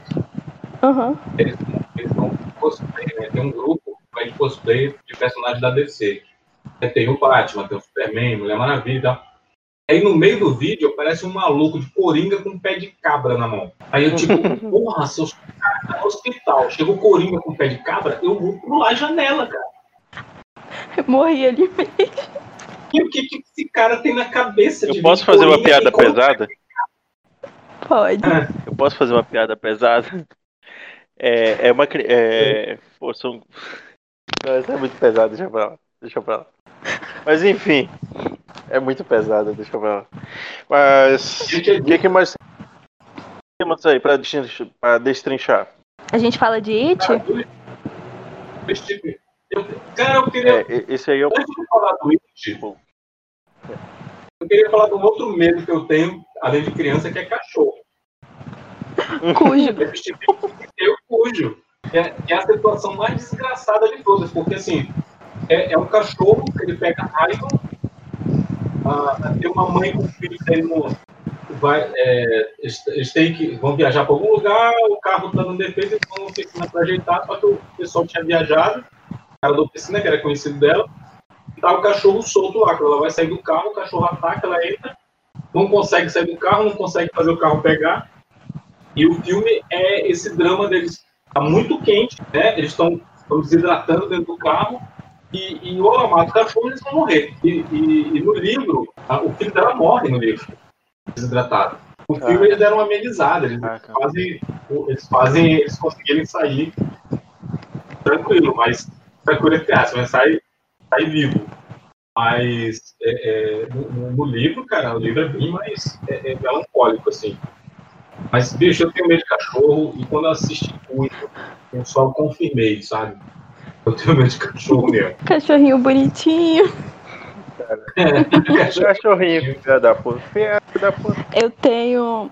O meu medo é com estacionamento. Agora tu pensa, tem aquele filme P2 do estacionamento. Morro de medo do estacionamento. Aí tu junta isso com Christine. Com Christine! Tu tá no estacionamento e vem a Christine ali. Nossa. Ai, Olha Christine. que Christine tem uma cena de, de restauração do carro automática lá. É o efeito prático mais legal que eu já vi, cara. Sim. Né? Quando o carro tá todo zoado lá, que ele começa a se consertar sozinho, assim. Cara, Do nada. É. Transformers. Olha, tem um aqui, já que falaram da Jill Barrymore, tem um de 1984, que é o, o Chamas da Vingança. Você conhece esse? Isso parece nome de, Conheço. de novela do SBT. É uma novela da É Globo. o seguinte, não, é é- o nome do filme em inglês é Firestarter. É, a, a Dilma, ela é o Piro do, do- dos X-Men lá. Ela é o, o- como é, o, o faixa de luz lá do, do The Boys. Ela é garotinha, cara. Garotinha, acho que depois, um pouco depois do ET, ela tacando fogo, no- tacando fogo em fascista aí. Tá pegando fogo, bicho!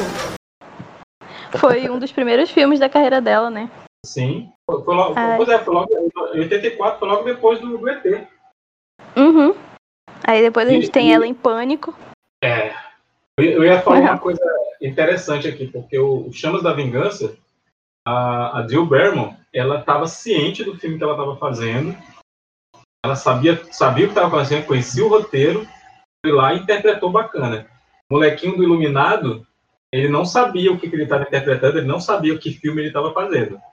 As cenas dele eram todas separadas, o roteiro que, que dele era separado, para não traumatizar a criança, né? Então a Uhum. Jill Barrymore é bem Exato. mais foda que o moleque do Iluminado. E, e só, e, e só prova que ela é mais foda que o moleque do Iluminado porque ela ainda trabalha. É, o moleque do Iluminado sabe-se lá o que ele faz. Ele fica só assistindo filmes da Netflix. Mas assim, ó, falando de Iluminado. É pior, ele pode ter virado que... crítico de cinema. Nossa. Mas aí, né?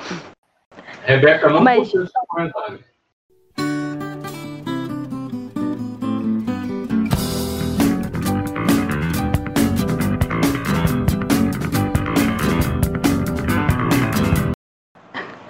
falando de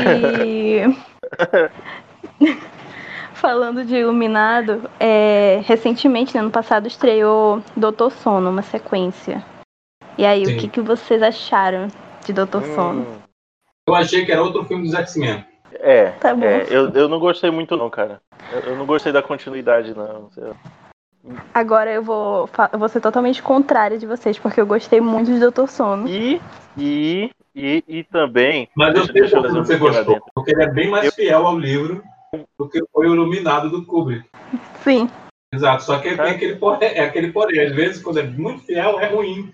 Agora, uma coisa assim que eu, que eu tenho que falar, porque, tipo, pa- me pareceu que a todo momento o diretor tava emulando o Kubrick. Pra mim, passou do ponto de homenagem e já tava parecendo imitação. Eu acho Era fanservice. que Porque, Sim. você. Porque Mas quando, o filme todo, o filme quase todo, isso não é processo, isso é imitação.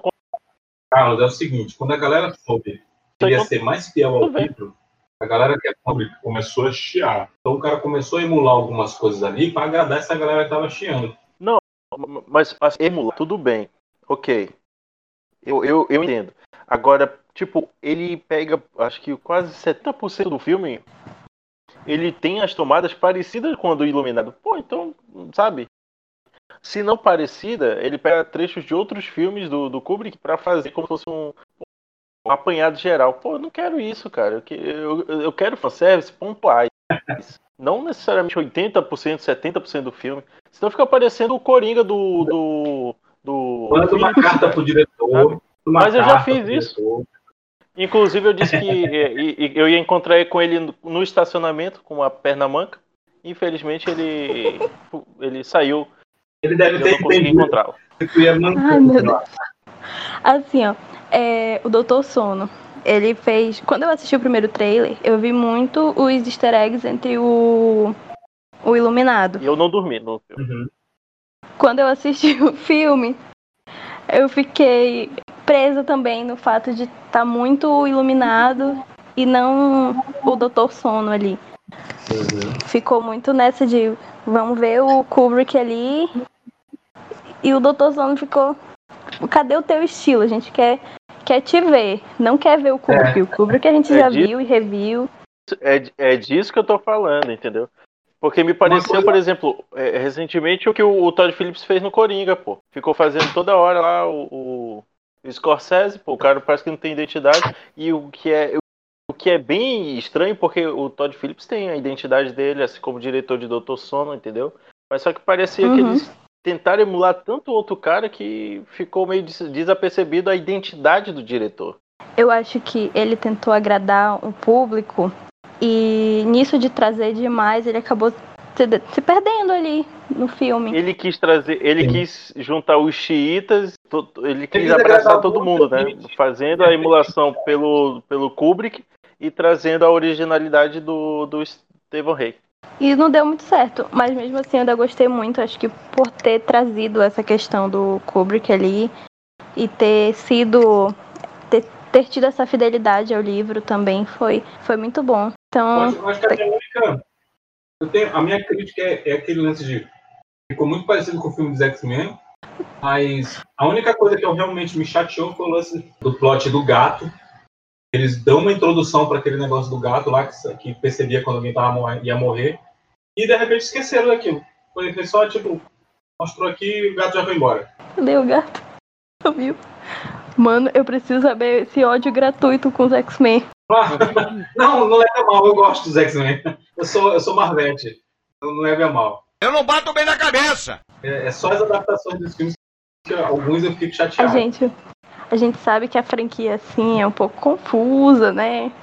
Pouco confuso, bem pouquinho assim, mas também não é pra tanto. Não é pra tanto, sim. Acho que o filme, o filme que eu menos gosto dali foi o último que saiu, é Fênix Negra. Pra mim foi péssimo. Eles conseguiram, conseguiram fazer um filme pior do que o X-Men 3. Como assim X-Men 3 é perfeito? Não é não. Todo errado aquele filme, cara. Gente, olha como a gente saiu do tema legal. Já começa errado porque o Brian Singer não, né? Assim, quer saber? Fiquei com o X-Men de vocês que eu vou fazer outra coisa. O Ciclope deveria ser o líder da equipe. O, o dilema final ali tem que ser o Ciclope e a Jean. Ciclope ali indo embora atrás da Jean, cena 9. Pois é. Gente, Aí, aí forçar um romance que não existia, porque era um flerte. O Wolverine com a Jean tinha romance ali. sim. né? E aí, de repente, o Wolverine, noobzão, né? Nunca. 180 anos, nunca se apaixonou. "Ah, eu te amo. Tipo, como assim, cara? Como foi isso? Nunca nem vi. Tava emocionado. E fora, fora que quando o Xavier morre, o Wolverine chora e a Tempestade, calma, Logan, fique calmo. O quê? A Tempestade tinha mais anos com, com o Xavier do que o, o- o do que o Wolverine, cara. Ela que deveria ter chorado. Tempestade fria e calculista. Pois é. É. Professora, né? anos e anos sendo professora, perdeu o coração. Gente, a gente já saiu do tema. Porque finalmente ela ia conseguir. É porque finalmente ela ia conseguir o- a promoção dela, né? Gabriela, se a gente não sair do tema, não é podcast do Tambaqui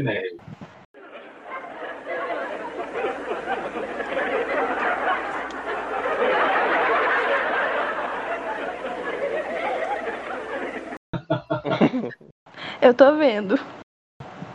Mano, não é a Isso é uma primeira vez crítica? que eu vejo isso. Mas a, a culpa é do Não. Não, é legal. É muito legal quando a gente, tipo, tá num tema e acaba puxando o outro. Fica até descon- descontraído e as pessoas não ficam. Entende? Tipo, não é só aquela mesma coisa e não fica chato. Mas, é marca registrada nossa. É, é legal. Até demais. Eu já escutei demais. outros. Eu já escutei outros podcasts de vocês. É, é legal essa de sair do tema e tal. legal. A gente, Ai, inclusive na descrição, na descrição do podcast é, é exatamente essa, né? A gente fala de várias coisas nerds e às vezes a gente fala do tema. Não, a ideia era falar toda disso. certeza. A ideia era Pois é, falar disso, mas... mas- aí acabou. A gente É, acabou descendo a rua. A gente ainda não. Te... Ô, Quincas, agora por ver falar em. A gente, a gente tem uma tabelinha, ô, ô Gabriele, que é o bingo do Tambaqui. A gente já falou de muita coisa. A gente ainda não falou mal do, do Zack Snyder, Quincas. Quer, quer puxar aí o couro? Porque todo podcast ou a gente fala do Zack Snyder ou do Nolan. Pois é, né? Eu falei do Snyder, mas foi só sobre as categorias de zumbi, mas a gente não, não falou mal ainda. Porque é, é, a, gente, a gente dá essa honra pro, pro, pro Rafael quando ele tá com a gente. Ele, ele é o primeiro que fala mal do Snyder e a gente só acompanha. Aí, se você se é pra falar mal do Snyder é, e a gente tá falando sobre filmes de terror, vamos falar do Snyder Cut? Cri, cri. Ah, com toda certeza. É, mas não vamos falar desse idiota aqui não. Mas aí vão pagar mais 70 milhões, então tá tudo certo. É o primeiro filme a faturar um bilhão. Vai ser o primeiro Negativo. filme que vai custar um bilhão, ao invés de ganhar um bilhão. Bom, vocês têm mais algum filme ou a gente pode encerrar aqui, puxar a régua? A gente pode falar mais um do Stephen King.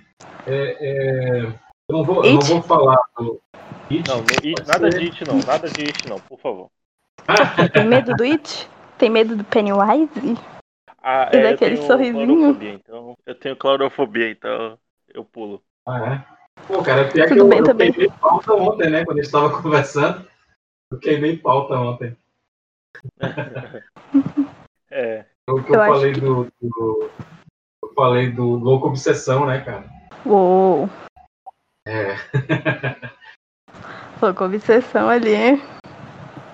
Eu gosto desse filme da. da doida. Sim, cara. É, Inclusive, é, é, Gabriela, eu, eu falei pra eles ontem, né? A gente tava, tava, a gente tava bebendo refrigerante, tá, gente? Tava queimando pauta. Tava queimando pauta. né? queimando pauta e bebendo. É, eu falei para eles que, por causa cara. do Louco Obsessão, quando, quando eu era eu era do, H- do site HQ Fan, né? Quando eu estava em algum lugar que o pessoal falava, você é o Quincas do HQ Fan? Eu olhava logo para a mão da pessoa, sabe? Por causa, por causa desse filme. né? E, e, e é, e é pavoroso, cara, porque é um, é um terror real, né? Sim. Quer falar dele? Pode continuar.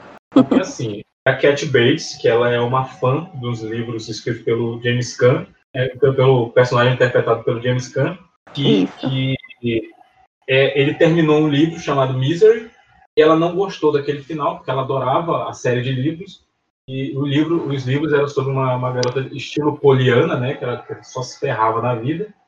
E, e o último livro, o, o, escritor resolveu matar a menina, né? Morreu em desgraça e tal. E ela não gostou, então ela foi atrás desse cara e, e sequestra ele, né? leva para casa dela e obriga o cara a, a escrever um, um, a, a, versão dela, do, do, uma versão feliz, né, do, do, livro. Do livro. Inclusive, o livro é de 87, o livro Misery, né, e o filme é de 1990. Então, assim, é, já é uma, uma crítica, é uma, é uma metalinguagem da, da, de uma crítica dos livros de Stephen King, né? Que o pessoal reclamando dos finais. Né? Então, ela, ela, ela, ela, sequestra esse, esse escritor e ela forja um acidente é, e, e, no meio de uma estrada lá e não, vou cuidar de você e tal. E, e quando o cara percebe que ele tá que, que é uma cilada vindo. Cilada, cilada, cilada, cilada. Ele tenta fugir, só que ela pega ele de volta. E, e tem uma das cenas mais angustiantes que eu já vi na, nesse tipo de filme, que é o lance lá da, daquele toco de madeira. Para piorar, a mulher já é maluca. Para piorar, ela ainda é descendente de escravagistas, né? Porque ela fala lá que o bisavô dela, quando os escravos tentavam fugir, eles, eles amarravam né, esse, o, o toco, eles botavam o toco na, na, na altura assim da, da, do tornozelo e quebrava um, um, um dos pés. Sim. Né? E, e, ela, e ela pega a marreta. Nossa, cara, e essa cena, o efeito prático é tão foda que, que na primeira vez que eu vi, eu achei que tinham quebrado mesmo a perna do ator, cara. E, e, e ela quebra, tu, tu, vê o pé do cara virando 90 graus, sabe? É, nossa. E ele, a ele gente consegue... vê. Continua. Diga. Pode falar. Tá, é, a gente vê uma referência dessa num filme, se eu não me engano, ele é argentino, Sangre de Me Sangre, que tem, ele faz referência a, a louca obsessão nessa cena, quando elas sequestram. Eu não sei se vocês já chegaram a ver ou ouvir falar do filme. Não, mas. mas vou procurar. então, vamos... A gente Não, termina de falar de louca obsessão. Spoiler, não tem problema. A gente termina de falar de louca obsessão, aí eu falo um pouquinho sobre esse filme. Então, continue. Então, beleza. Então, o que acontece é que no final ele consegue matar a, a, Cat Bates. E, e, só que assim, cara, é, é, um, é, um, é um filme baseado no livro de Stephen King. Então, assim, não tem final feliz. Ele venceu, mas ele, ele se fudeu, cara, porque ele, ele ficou com estresse pós-traumático. Então, ele não, não, interessa. Quem chegasse perto dele, ele via aquela mulher. Sabe? Pro resto da vida dele, ele ia ficar atormentado com a, com a visão daquela mulher, cara. Tanto que, que, no final, né, ele tá dando uma. Tá dando uma ele tá falando, acho que com o editor dele, que olha, o que, que tu acha de escrever isso como uma história? Vai ser um sucesso, não sei o quê. Que aí chega uma, uma garçonete e ele vê direitinho ela, né? A menina lá que ele matou. E, e, é, e não é, é, é, é, só uma garçonete normal. Então, assim, o, o o roteiro mostra pra ti que, que ele não venceu, cara. Que ele se fudeu com da vida dele. E eu, eu, uma das coisas que eu acho fantástica, como eu, eu falei antes, né? Se todo mundo se fudeu no final, o final é bom. Exatamente. Não, não. Melhor impossível, viu? Tá, agora eu vou comentar sobre esse que eu falei, o Sangre de Mi Sangre. É um filme, se eu não me engano, ele é argentino. Ele conta a história de duas irmãs. Uma delas sofre de agorafobia, ela não sai de casa de jeito nenhum, ela não consegue sair de casa. Então só a irmã mais nova que sai para fazer as coisas, trabalha, leva dinheiro para casa, compra as coisas, só ela. E aí ao longo do filme a gente vai descobrindo por que e como ela desenvolveu essa agorafobia, que ela foi abusada pelo pai quando ela era criança. Plot twist, a irmã mais nova é filha dela. Só que ela nunca soube, a menina a menina nunca soube. E aí a irmã dela, mais velha, mãe no caso, ficou traumatizada, não saía de casa, não conseguia ter contato com homens. Até que um dia um vizinho é, bate na porta lá, precisava, tava precisando de ajuda, e fica lá com elas. E aí ele se apaixona pela irmã mais nova, pela, pela filha dela, e ela não quer. Os dois ficam apaixonados lá, ai, vamos ficar junto. Só que o cara já tinha uma noiva bem. Bem coisa assim, espanhol, sabe? Essa, esse, esse roteiro assim. E aí, é, a mãe da menina, irmã mais velha no caso, ela também se apaixona pelo cara e começa uma disputa ali. E aí não vai sair, o cara melhora e quer ir embora, mas aí não pode. Eu sei que ela acaba mantendo ele em cativeiro lá na casa delas. Como ela não pode sair, e só a outra que sai, o outro não vai. Aí prende o cara na, no quarto dela e reproduz essa cena de louca obsessão, quebrando o, o joelho dele. Coisa ruim! É, joelho.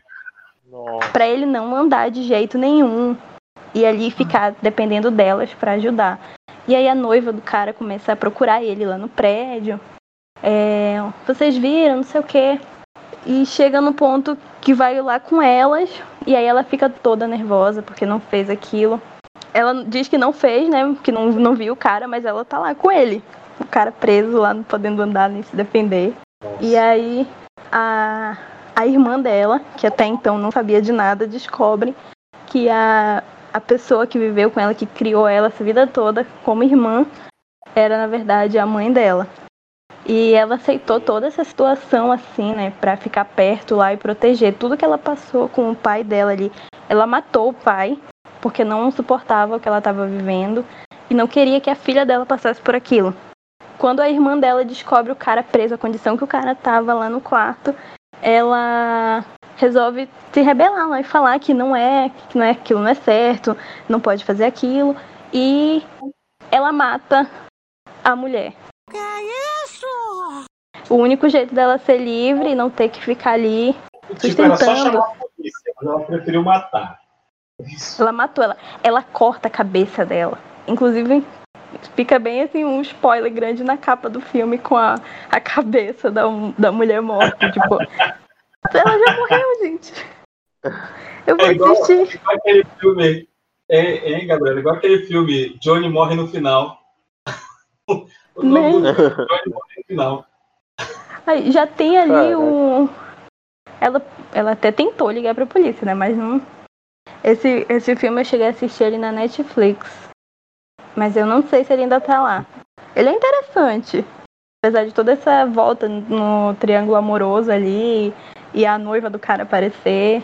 Ele traz essa referência ao Stephen King aí, que é bom. É, mas porra, já, já, já, já vou procurar. É, é, Gabriela, tu, tu não sei se você concorda. Você conhece um, um gênero de filme de terror chamado Five Strangers? Hum, acho que eu nunca ouvi falar nesse. É um gênero que é assim, é, são filmes em que tem sempre quatro até ou mais pessoas que não se conhecem e tipo acordam no lugar ou se reúnem no lugar e aí eles têm que, que sobreviver de alguma forma. Você já assistiu o Cubo? Tipo. Jogos Mortais, Sim. né? Tipo Jogos Mortais, tipo Cubo. É, tem um filme É. argentino chamado a Sala, a Sala de Fermar, que é uma galera. Velhas que com são- meu ex. Não. Não. Que, que são, que são, são, são vários matemáticos que são reunidos, e aí eles estão numa sala e a sala está se fechando. Imagina a Agora tá- loucura. Oi? Imagina a loucura, esse monte de matemático junto. E aí, assim, para as paredes ficarem paradas e eles conseguirem sair, eles têm que resolver várias questões matemáticas, sabe? Bem complexas, assim. E, e a sala tá diminuindo de tamanho, né? Eles vão ser esmagados, cara. É, é, Que Eu doido. não, sei, eu não sei se a gente pode chamar de terror, né? A Karina Mack, do, do canal Trecheira Violenta, ela, assim, eles, eles dizem que é filme de terror, eles consideram como filme de terror também. Mas eu, eu não sei dizer porque tem, porque se uma coisa até que eu discuti com eles que é, a Fantástica Fábrica de Chocolate seria um Five Stranger, né? que eram pessoas desconhecidas que se juntam e vai morrendo uma a uma até sobreviver só uma. Ah, agora eu entendi! Agora eu saquei! Agora todas as peças se encaixaram! É, mas E- não necessariamente eles seriam uma, uma luta, né? Porque meio que já foi tudo pré-estabelecido na, na fábrica de chocolate, né? Então, tipo, não tem como muito como sair daquele padrãozinho. Então, eu Tipo, acho que não se Morreu, tipo, morreu um monte de criança na fábrica e o, e o Wonka, o que, que ele faz? Passa a fábrica para quem sobreviver. Vai, res- vai, vai responder na justiça aí tu agora. Tu que lute. É, dentro desse, desse tema, tem um filme na Netflix, Circle, ou é The Circle o nome do filme, o Círculo, né? Ele pessoas. que tem uma porção de pessoas em círculo, de todo Sim. tipo de pessoas. Por como que eles foram parar ali? Por que eles foram parar ali? Eles têm que escolher quem vai morrer, quem vai sobreviver.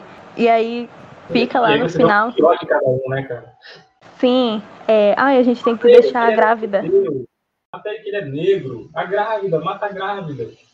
Isso, mata a grávida. E aí no final fica. Ele mata, né? O, o último cara que sobrevive lá. Ele mata ela, só que ela con- continua lá piscando porque tem o bebê. E aí ele mata é, ele. né? Tipo, gente, olha como é o ser humano, cara. Tem um, um filme assim, eu. Eu não sei, eu acho que eu vou E chamar ele é aqui. né? Isso. Ele, com ele já, ele já sabia ali tudo. Pois é, inclusive, inclusive quando, quando termina, essas, as pessoas que sobrevivem no ciclo restante lá, eles são deixadas na Terra e aí você descobre que, que existiam vários círculos. Sim. Era tipo que pra, na, numa interpretação livre, eles vieram para avaliar a raça humana e sobrevive só quem, quem era digno, ou, ou dessa, alguma coisa assim. É justo. É muito justo. É justiça. Sim. Tem um. É um filme muito, foi um filme muito barato, cara, porque é um cenário só, tá todo mundo ali. Sim, tipo, não, não gastou muita coisa, foi só aquilo. Quase Pronto. cifra. Tem um. Dá pra fazer com 600 reais. Baratinho, baratinho. Tem, tem um filme que eu vou falar aqui, eu vou classificar ele como terror psicológico, porque ele te deixa. Ele mexe assim contigo. Na verdade, você tá dois. Acho que pra gente já ir começando a encerrar, não sei. Você tá dois. Que é o cativeiro.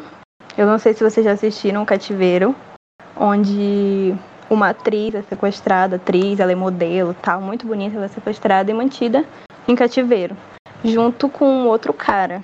E aí, nesse nesse cativeiro lá, eles começam a passar por vários tipos de tortura. E o cara lá do outro lado é um dos sequestradores. Mas ela não Ah, é? sabia. Ela não sabia. Isso e é ela passa por. Isso foi um spoiler. Eu acho uma puta falta de sacanagem.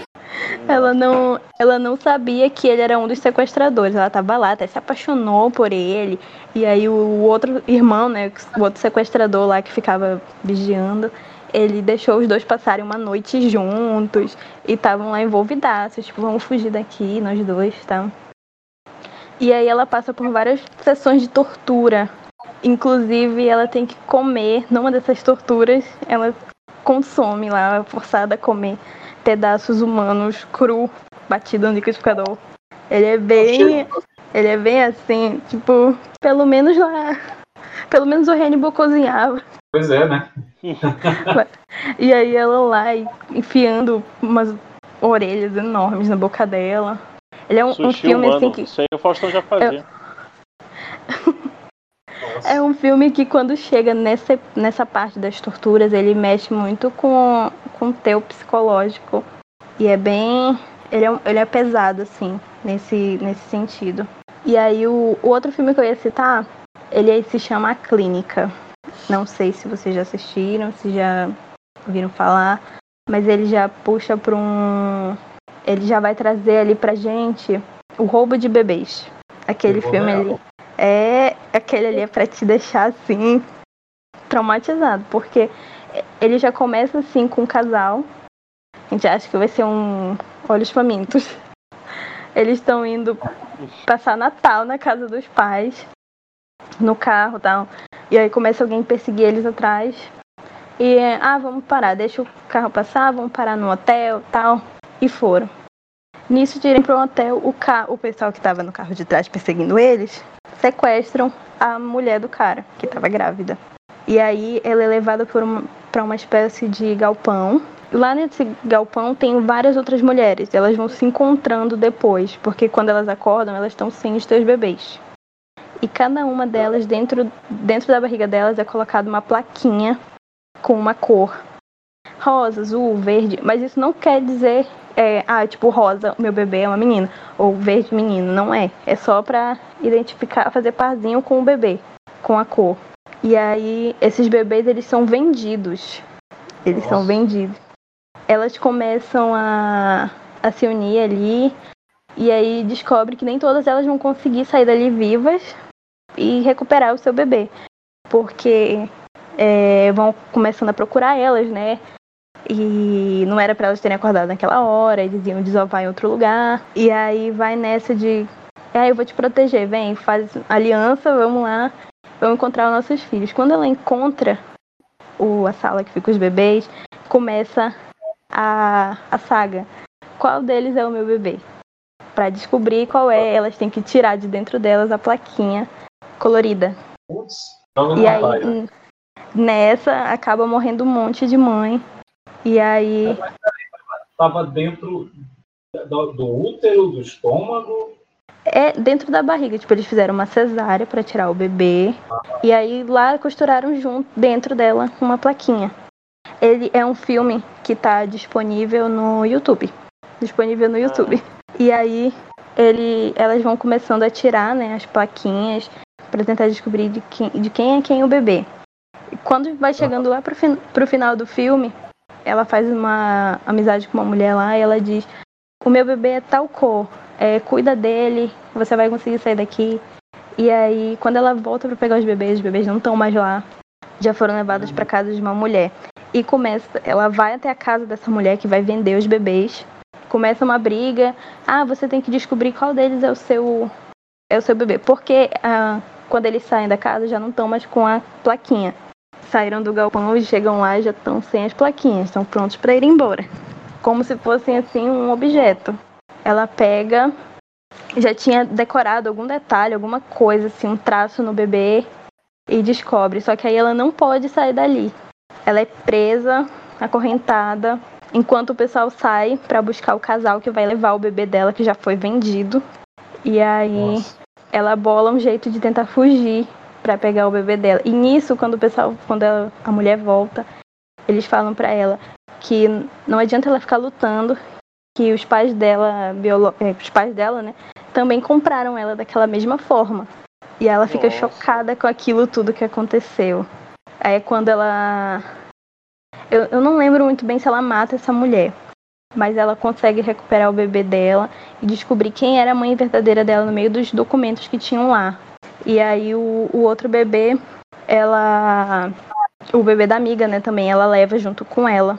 Pra não, não ficar ali. Outros bebês, chama a polícia e tal. É um filme assim que te deixa. Nossa, tipo, não dá nem pra descrever, assim, ele é bem pesado. Só pela, o terror. É, só pela sinopse já não vou procurar. Ele é um terror bem real. Então, gente. É, pô, depois dessa aí, Kinkas, tem o, o, algum filme aí pra finalizar? Cara, é. Corra, conta como terror? Desculpa, Corra, eu, conta. Eu... Ah, tá, eu ouvi outra coisa. Não, é o Get Out. Porque cortou a lenda de Corra. Get Out. Get Out. Pois é. Get Out do Jordan Peele. Consta. Us claro também que conta. conta. Us também conta. É, mas eu acho que eu acho que acho eu, que é eu, eu fecharia eu fecharia com um que eu gosto muito, que é o, o Segredo da Cabana. Uou!